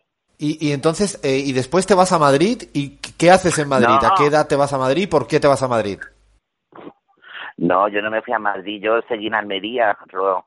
Yo estaba en la peluquería, te dije, y, y fuimos que, la noche aquella que te dije yo que quedamos en la playa, me dice mi amiga, vamos a ir a, un sitio donde van los gays y todo eso, y a mí me daba miedo porque me decía que me iban a hacer algo. Y entonces vi, vimos un espectáculo que, que se, de un transformista, y entonces hacía, salía de, salía de mujer muy guapa, con pluma y con cosas, y luego, ah, conforme iba pasando la canción, se iba cambiando a hombre. Se quitaba la peluca, se quitaba el vestido, se desmaquillaba y. Entonces la gente le hacía muchas palmas porque se quedaba de hombre y hacía un cambio impresionante. Y a mí esa canción me encantó porque era la de Chili Bassi, This is My Life, en versión discoteca. Oye, pues se me metió a mí eso en el cuerpo y un día dice el transformista, oye, ¿alguna de vosotros sabéis hacer algo para tener yo tiempo de mudarme? Porque tenía que haber venido otra y no vino, que se había puesto mala, no sé qué. Y entonces digo yo, pues yo sé bailar y bailar rumba y todo eso y con taxistas. Dice, pues ven para acá. Entonces me, me pusieron un vestido de flaco que me estaba bien, como yo estaba delgada, la talla 38. Me cargaron el pelo, me pusieron como un, un lazo en la cabeza y se me maquillaron ahí como pudieron y salí yo, pero mira, muy nerviosa, temblaba y todo. Y bailé ahí como pude. Oye, pues le hice gracias a la gente y me dijo el dueño, pues prepárate algún numerico y viene. Y empecé, empecé y mira. Y, Y ahora actriz conocidísima. Mira cómo ha acabado. hasta, hasta hace poco que me retiré por un esguince en el pie que no me podía poner tacones y tuve que parar, pero lo malo es que engordé un montón porque dejé de fumar y todo en, el- en todo ese tiempo. Y ahora en vez de hacer espectáculos, pues rodar la película, yo ahora estoy rodando cositas para la productora que me ha contratado un año. Tengo un año de contrato de imagen. Con Paca, a ver, antes te quería preguntar, antes de- de Antena 3 de aquí de España.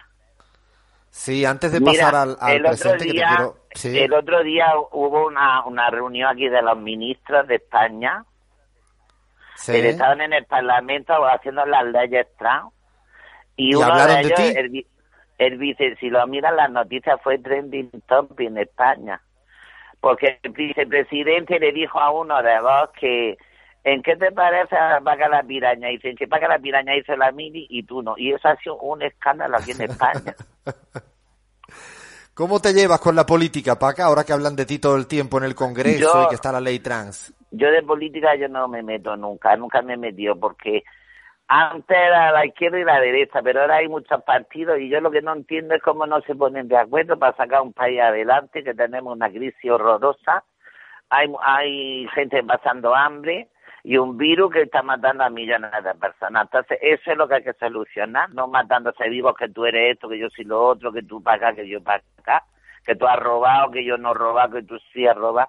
No, hay que estar unidos y levantar un país hacia adelante. Si dice que hay más políticos aquí que en Alemania. Pues en vez de Eh, tanto, una pregunta de los políticos, Paca. en vez de muchos políticos Paca. que haya menos, que sean más eficaces. Y ya Te está. pregunto, ¿por qué los políticos hablan tan distinto a como hablamos nosotros en la calle? ¿Por qué crees tú que la- los políticos se ponen así es como que, eh, cuando si yo- hablan parecen yo otros?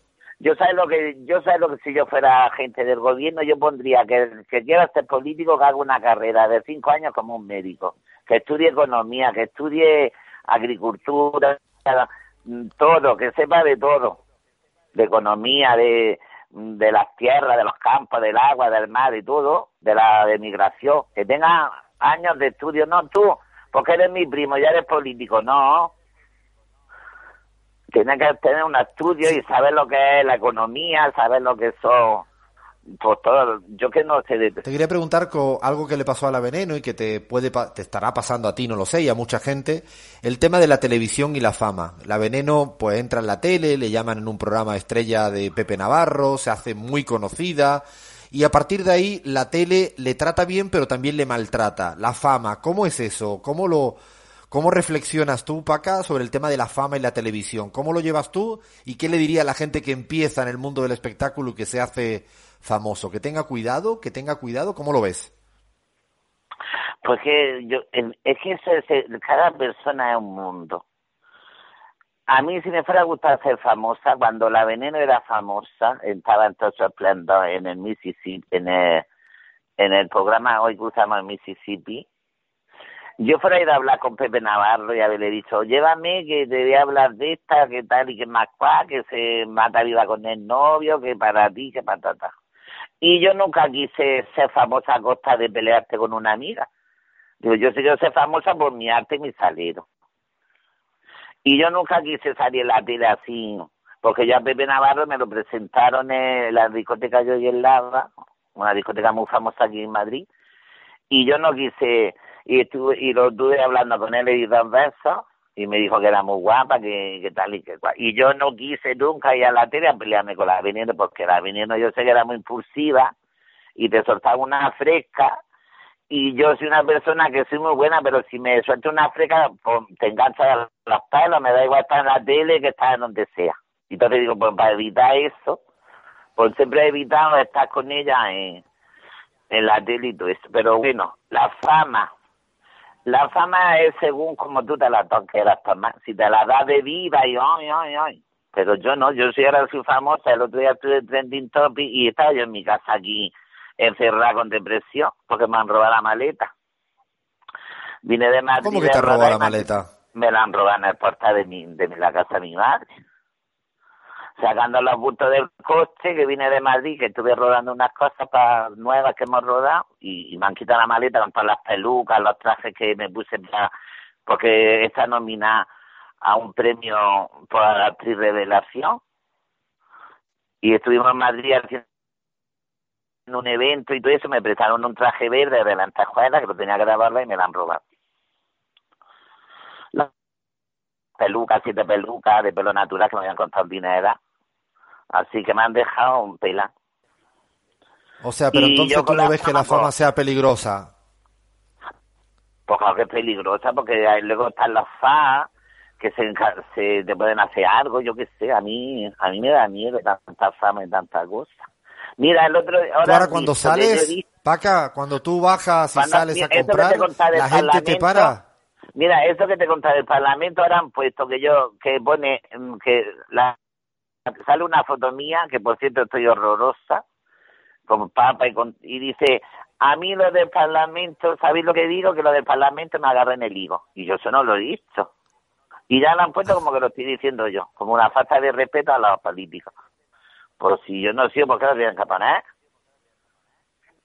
¿Me entiendes? Entonces ahora la gente se piensa que yo soy una, una grosera Y claro. y yo no lo he puesto ni lo di.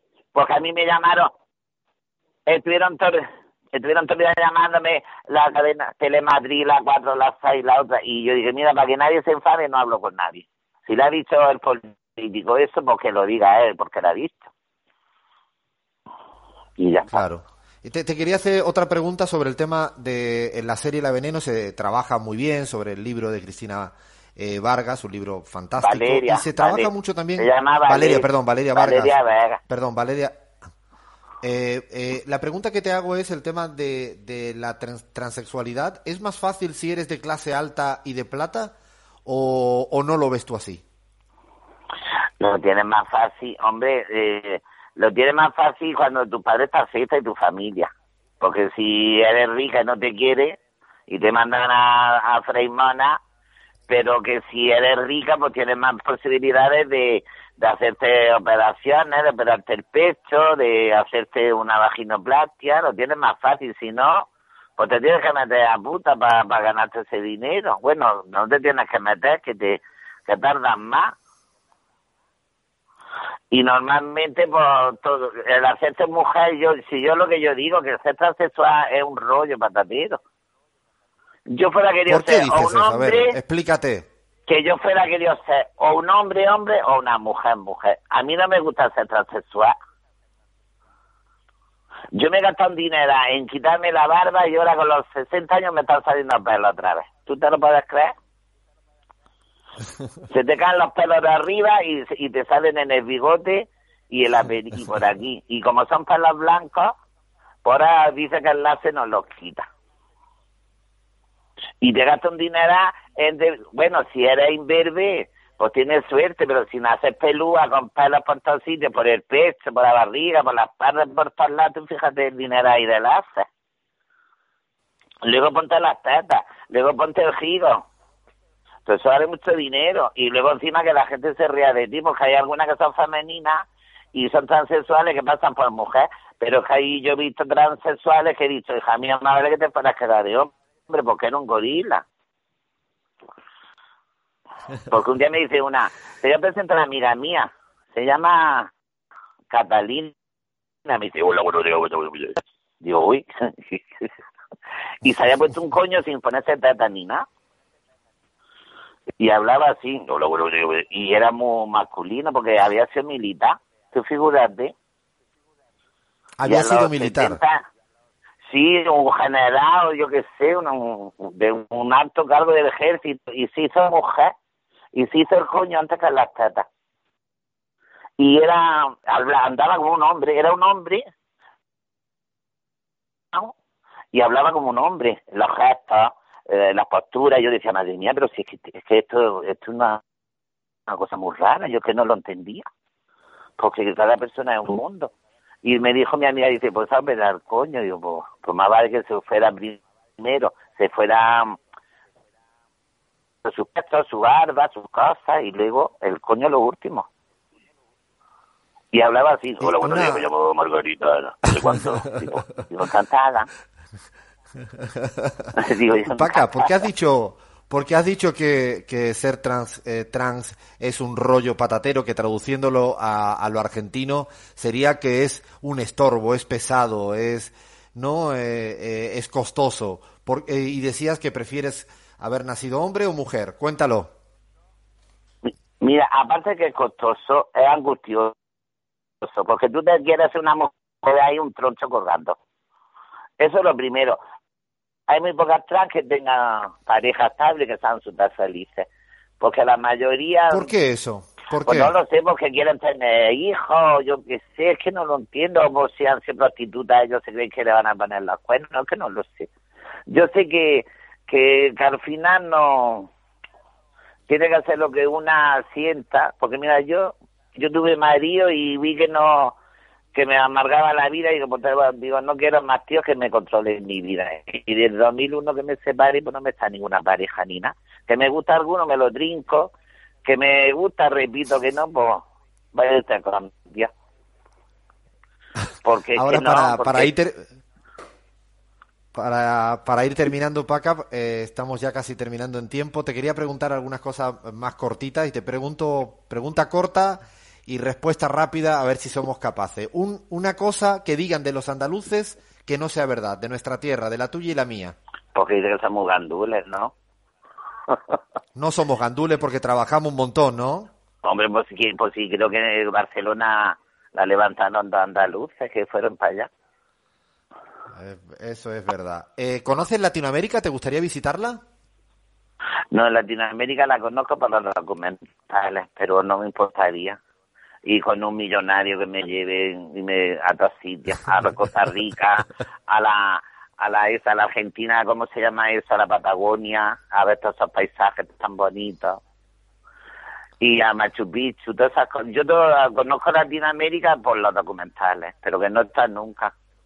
¿Qué No es lo que más no te está- gusta hacer, Paca, cuando llega a tu casa y termina el día, a, tu- a la tarde, a la noche? ¿Qué es lo que te gusta hacer? ¿Qué es lo que me gusta hacer por la noche? Pues yo que sé, A la pues, tardecita. pues ducharme, ponerme pijamica y luego pues mm, me pongo a, a estudiarme las cartas del tarot, me pongo a, hacer cosas que tenga que hacer, a escribir mi libro de chistes que estoy apuntando chistes en un libro, me pongo a coserme algo, según lo que tenga que hacer día. Ah, Lo primero que hago es la cena ¿Ves? a mi madre, que cene, y luego recojo los platos, recojo la mesa y luego pues, me pongo a ver la tele. Y si ¿Qué me te gusta? ¿Te gusta ver me- serie o no? si me desvelo me pongo alguna peliculita o algo. ¿Series te gustan o no? Sí, ¿Qué estás viendo? Recomiéndanos algo. no pues, para para para, para el colectivo LGT de de, de, de, um, ahí de Argentina de la serie Pause. Ajá. Luego estuve viendo también ah, Bolívar, como Bolívar que fue un lo que pasa que no terminé de verla, me faltó al final, pero Bolívar de, de- era de Perú, no me acuerdo, de Bolivia. Sí, No, sí, sí, el libertador de América No, de Latina, Colón, claro, Colón. Bolívar. Pues, eh, Bolívar. Es venezolano. Ay, Venezuela, sí, que era millonario, era rico, tenía tierra y tenía esclavos y de todo, pues también la estoy viendo. Muy bonita, así que también la recomiendo para los latinos. Y la de Paul Eh, es, muy es de transexual, está muy bonita. Que yo sí una de esas que he tenido en mi casa la- a- cuidando a las travestis, a, la- a las mariquitas, a todo el mundo. Y lo último, Paca, si en la, en la pizarra siempre terminamos que a, la- a los invitados e invitadas le preguntamos una palabra que deje escrita en nuestra pizarra. ¿Qué palabra pondrías? ¿Qué, qué palabra? Sí, una palabra que te guste. Mm, una palabra que me guste. Uy, pues espérate. que la- Una palabra ah, que me guste. Ay. mm, espera, espera, espera, espera. Hay una palabra que... Ay, esperanza. Ay, qué bonita palabra. Esperanza. ¿Eh? Qué bonita palabra. Sí, la esperanza que no la perdamos nunca. Pues de- terminamos la, la linda charla con Paca la Piraña. Gracias por estar con nosotros en esta travesura de radio en la Argentina, en el Ecuador, en Bolivia. Mil gracias, Paca, por estar con nosotros. Pero tú, ¿cuál era tu apellido? Alfredo Serrano es mi nombre. el que conduce el programa. Pues te la agarro con la mano. Por eso quería que te dijera eso. Te mando un fuerte abrazo, Paca. Estamos en la pizarra. Alfredo Serrano Mancilla en AM750.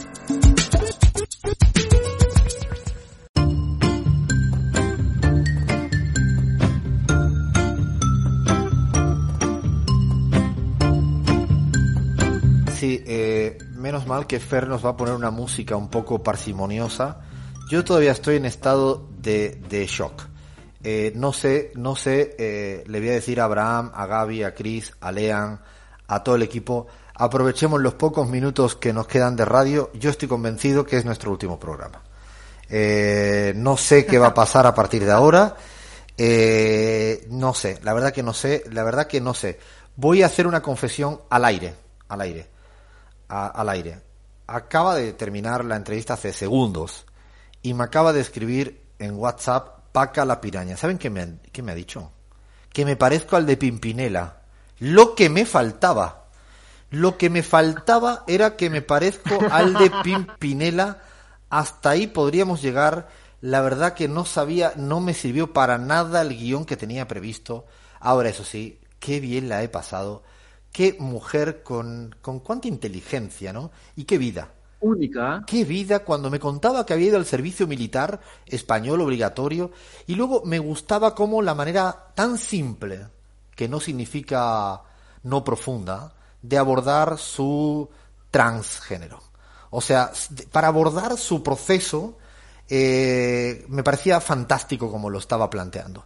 De una manera eh, muy, muy particular, que yo creo que habría que aprender a veces eh, de cómo las personas que lo viven en carne propia y no siempre son doctoras en la materia, sino son gente que lo padece, lo sufre. Me quedo con esa frase. Es que ¿quién quiere ser trans? ¿Quién quiere? Yo hubiera querido nacer mujer y chao. Lo otro es muy pesado. Eh, y eso a mí me ha dejado así. Eso, tantas cosas que me has contado, eso sí. Lean, ¿tú crees que la gente de AM750 en la Argentina nos va a dejar por la cantidad? Yo soy un bien hablado al lado de Paca la Piraña. Soy nada, una monjita de no sé dónde. No había manera de aguantarla, ¿no, Lean? Yo me imagino al taxista que nos está escuchando ahora y de repente escucha una conversación entre dos andaluces que están, una conversación muy andaluza, Alfredo, la verdad que había, había que estar ahí atentos para, para, para entender algo, la verdad, ¿eh? pero lo cierto es que clarísima, clarísima Paca y me encantó la madre, me quedo con la madre ahí corrigiéndola al Es aire que lo que me faltaba, Lean. En ese momento yo estoy hablando con Paca la Piraña aquí concentradísimo y aparece la madre Lola de 81 años diciéndole Paca, pero que esto no es así, eso que estás contando de la infancia era mentira. Y digo, por, ya se armó un debate familiar. ¿Qué carajo hago yo ahora en este debate familiar entre Paca la Piraña, la madre Lola? Te lo juro que ha habido momentos mágicos para mí de, de la radio. La verdad que tenía muchas ganas de, de poder conversar y, y eso sí, no se pierdan la serie La Veneno. Yo creo que no pueden dejar de verla en lo que queda de fin de semana. Es una, una joya realmente para, para pensar. Y este personaje que yo, ya cuando uno llega a, a interpretarse de sí mismo, ¿no? Eh, ya eso, ya, ya más de eso ya no puede ser, ¿no? Es como, eh, yo creo, Lean, después de haber conseguido la entrevista, te lo, tengo que decir al aire, gracias Lean, porque no era fácil lograr que, hablara acá. Eh, yo creo que lo próximo es hacer la columnista. ¿Para qué vamos a, tener a, Gaby, a Abraham, a Chris, al propio Guille? Yo quiero a Paca la piraña de contertulia con nosotros. Eso sí, aquí no habla nadie. La Paca la piraña agarra el micro y chao, chao. Abraham, ¿qué te ha parecido Paca la piraña? No, hermosísimo. De verdad que creo que es la entrevista la más particular en, bueno, lo- la cantidad de programas que ya hemos hecho en estos añitos, Alfredo. Eh, te vi bastante nervioso, te sentí un poco nervioso, intimidado. por este Atacado estaba, atacado. Eh, me encantaría una segunda parte, ¿ah? No, a mí ahora, perdóname, ahora me vienen que nos ofrecen a Messi, al Papa, o a- no, Paca la piraña. No, no, no, no, no. Queremos a Paca, el fan. Pido al equipo de producción audiovisual que haga unas camisetas, unas remeras con Paca la piraña, la incorporen en toda la escenografía. Es fantástico, la verdad que lo he disfrutado mucho. Bueno, y si hablamos de personajes, ahora para colmo, a ver cómo carajo presento yo a otro personaje. Nuestro provocador, Guillermo Glietti. Dale play, Fer. Soy Guillermo Glietti, un provocador. Hay tantas explicaciones de la inflación como escuelas de economía y cada grupo de interés recurre a su explicación favorita. A mí la que me parece más divertida es la que prefieren los empresarios. Que es la que le echa la culpa de la inflación al salario. Sí, ellos argumentan que la inflación se debe a que los trabajadores buscan mayores salarios y luego ellos se ven forzados a subir los precios porque trasladan estos costos. Como contrapartida, los sindicatos le echan la culpa de la inflación a la codicia de los empresarios que suben los precios para tener más beneficios. Así, para un desprevenido, parecería ser que los dos argumentos, el de los sindicatos y los empresarios, se contrapesan y se terminan neutralizando mutuamente.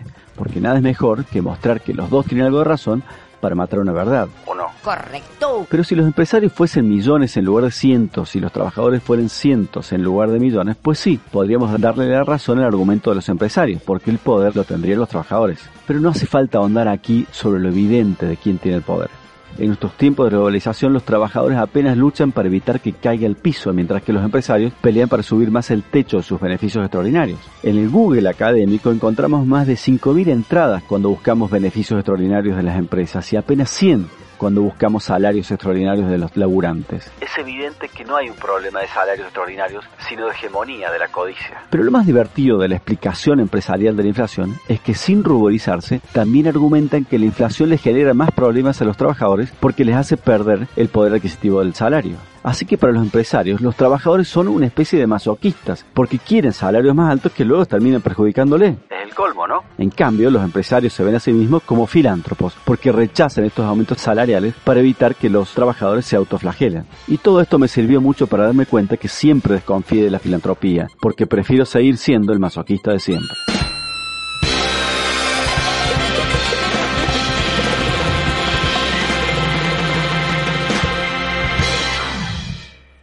Ay, Guillermo Ulietti, cada día estás más lúcido y cada día estamos más de acuerdo contigo. Realmente yo también prefiero ser ese masoquista de siempre.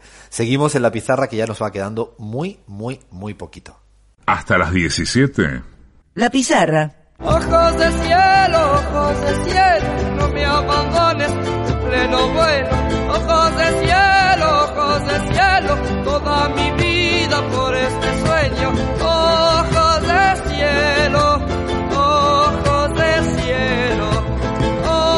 Linda, linda, linda música, hermosa, hermosa música que da un poco el espacio ahora para este, este particular segmento que a mí me encanta, me encanta, me encanta mucho, que es nuestro populismo de ojos claros, eh, que en una, no sé, yo creo que eso, ah, se van a pelear, seguro van a decir que, que lo creó Chris, que lo creó Abraham, que lo creó Lean, no sé, uno de los tres sé que lo hizo, yo no lo hice, lo aseguro, y me encanta, me encanta porque tiene, tiene encanto reírnos un poco de eso que nos llaman todo el tiempo populistas, ¿no? A la izquierda latinoamericana y bueno, vamos descubriendo, ¿no? Cada dos, tres semanas que hay muchos populismos. Vimos populismos en Dinamarca, en Inglaterra, en Francia. Bueno, hoy un pequeño país, un pequeño país que ahora se ha convertido el- en el paraíso, como decía Chris, de los youtubers, de los streamers, a ver si lo digo bien porque me estoy haciendo aquí el que manejo toda la terminología, sí, de los que hacen en, en directo, ¿no?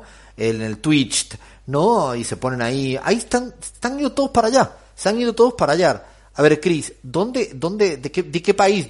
Ubiquemos un poco a la gente, porfa, porque no sé si la gente que nos escucha sabe dónde, de qué país estamos hablando. Un país chiquitito, ¿no? Chirriquitito.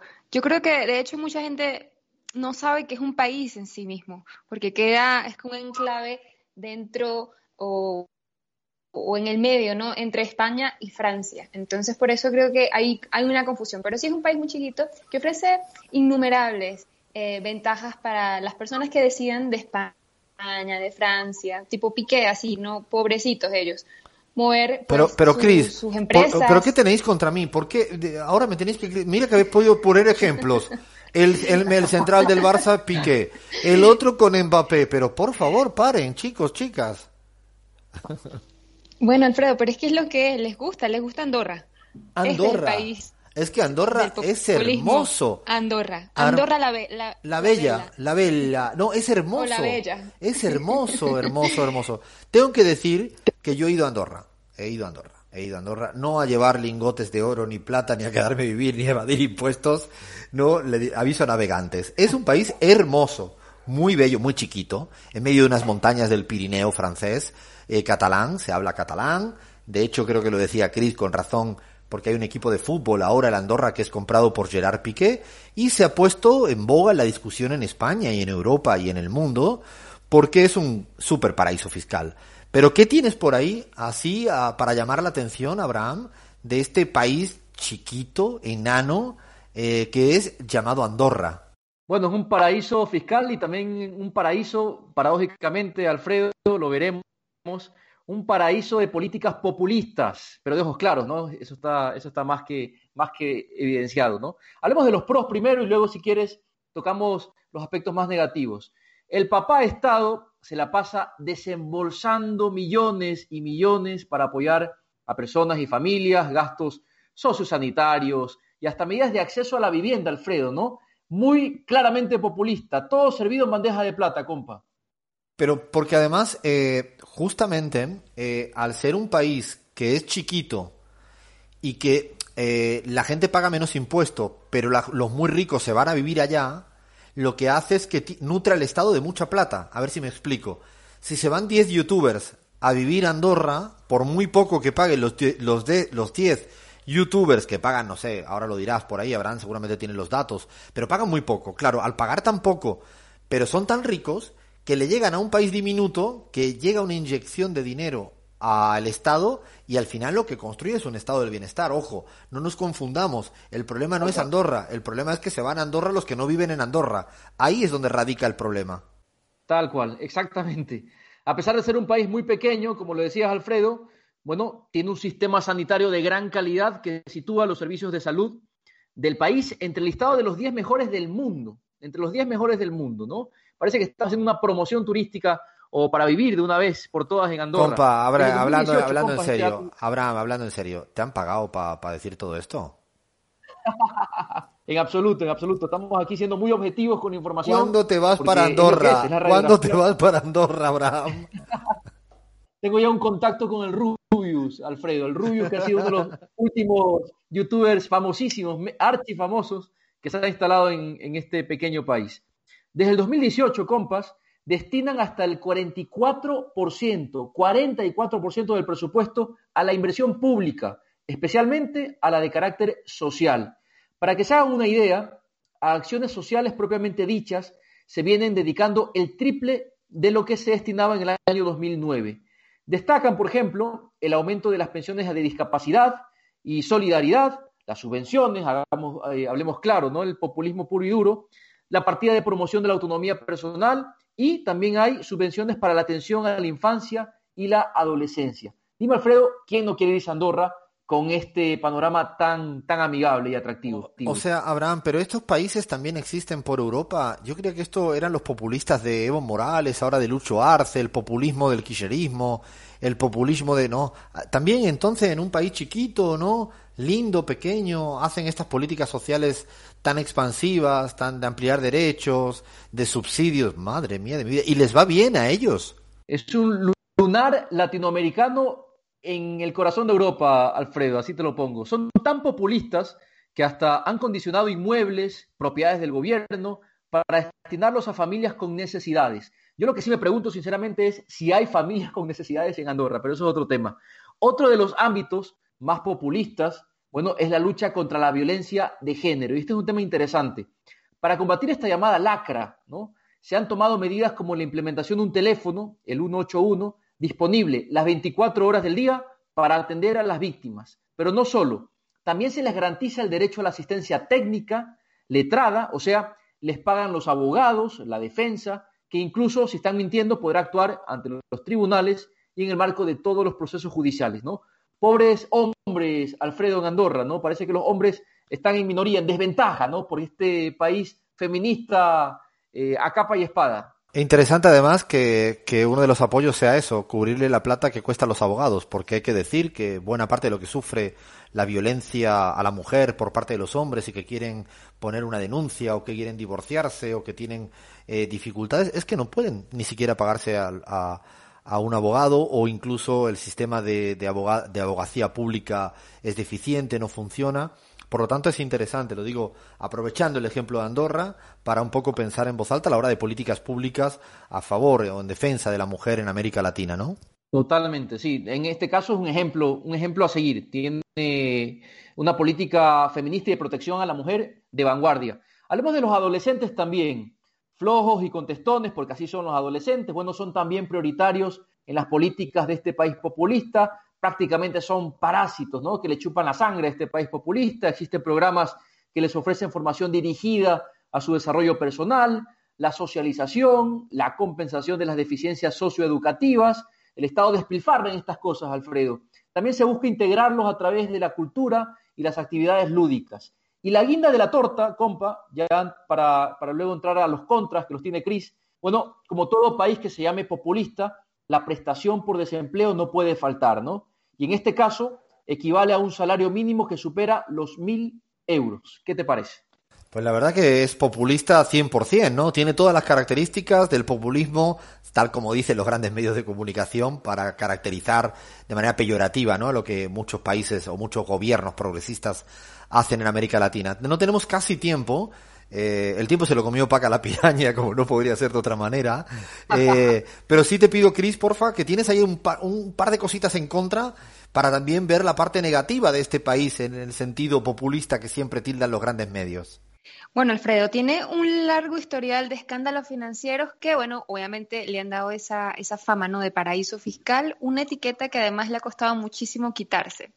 Pero es que hasta el mismísimo expresidente de Andorra, Antoni Martí, pues fue investigado por casos de corrupción a causa, y escuchen bien, contratos adjudicados por casi medio millón de euros a una empresa que era propiedad de su esposa y de su hermano cuando pues él estaba enfrente del ejecutivo andorrano, así que por allí podríamos decir que es igualito a cualquier dictadura latinoamericana, nepotismo en paz. O, sea, tiene todo, nepotismo, le meten, no todo, todo, todo, y además sí, eso sí, es el país donde todos los jóvenes youtubers se están yendo, pero no lo inventaron los youtubers y habría que hacer, ser muy justos, ¿eh? No son los únicos, esto está inventado desde hace mucho tiempo. Los ricos de Francia, los ricos de España, hace 30 años se iban a Andorra para evadir impuestos y me parece injustísimo, injustísimo que pongamos la atención exclusivamente los jóvenes youtubers. No me gusta que agarren a estos conejillos de India para darle con todo, no, en absoluto. Escuchen a Ibai Llanos, uno de los principales youtubers, justamente como piensa Andorra y los impuestos. Ya lo vamos a poner en otro programa de la pizarra. Paramos porque se nos viene el tiempo, el tiempo encima, llega la tanda informativa en M750, seguimos en la pizarra. Hasta las 17. Estamos en la pizarra. Es una paleta de voces este programa. Es la pizarra. Conduce Alfredo Serrano Mancilla.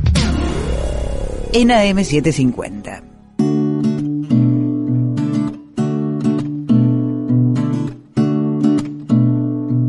No lo pienso decir. No lo pienso decir. No ni amenazas ni chantajes no voy a decir dónde sigo. Eso es una tarea que tiene eh, no nuestra maravillosa audiencia de la pizarra. No voy a decir dónde estoy. Di una pista la semana pasada en nuestras redes sociales que coloqué. La gente creyó que yo estaba en una hamaca paraguaya sin hacer nada. No, no piensen mal. Estaba trabajando la tierra durísimamente y, se movía el cuerpo balanceándose. No, no, no voy a decir dónde estoy. Eh, a, Lean, ¿Le damos alguna pista o, ni siquiera? Y no sé, acá nuestra jefa de redes ya un par de imágenes exclusivas que nos llegan de un lugar.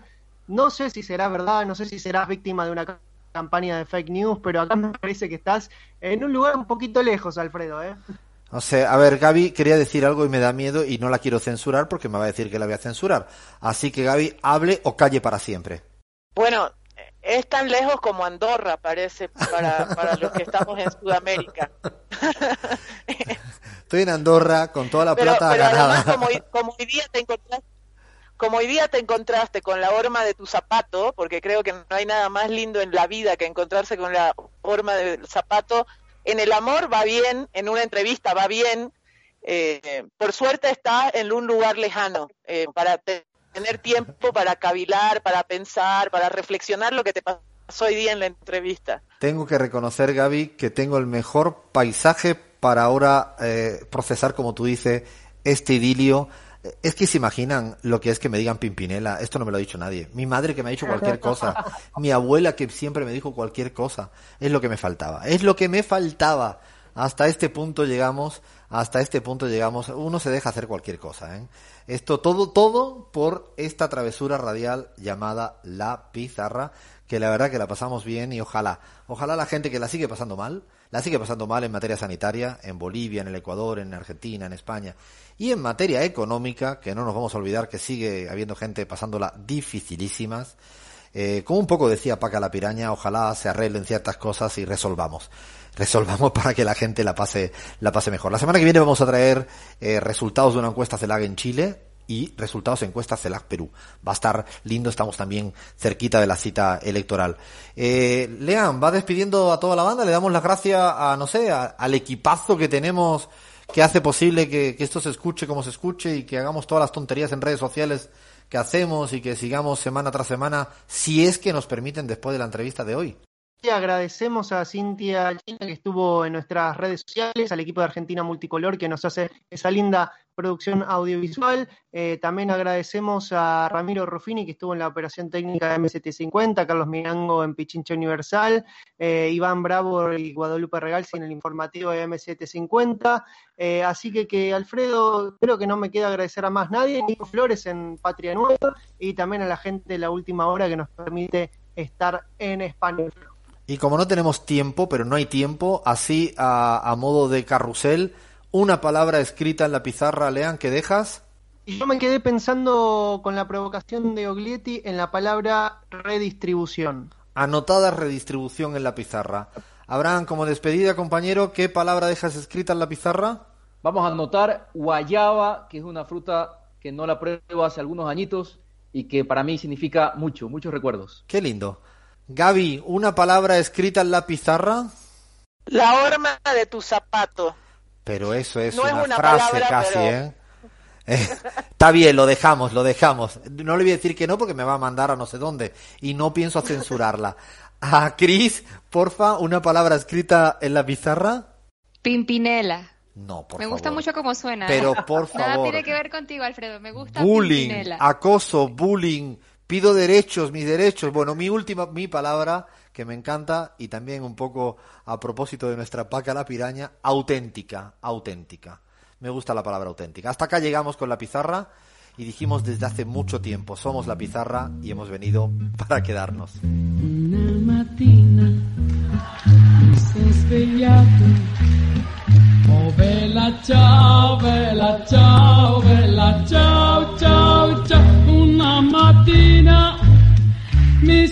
Desde cualquier lugar del mundo, La Pizarra con Alfredo Serrano Mancilla en AM750. Oh partigiano, portami via.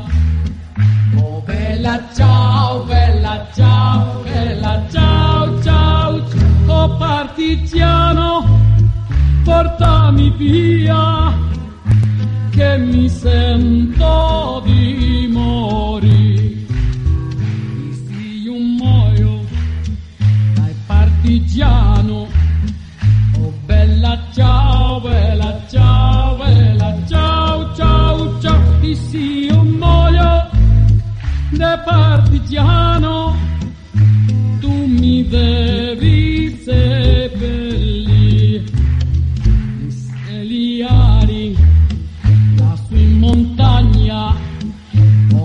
Bella ciao, bella ciao, bella ciao, ciao, ciao, seppelliani, lassù in montagna, sotto l'ombra di un bel fiore. E la gente che passerà, oh bella ciao, bella ciao, bella ciao,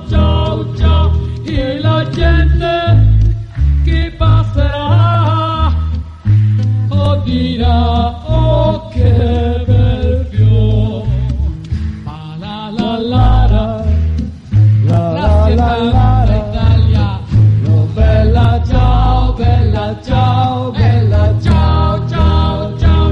E la gente che passerà e dirà oh che bel fior. Grazie. Grazie tanto.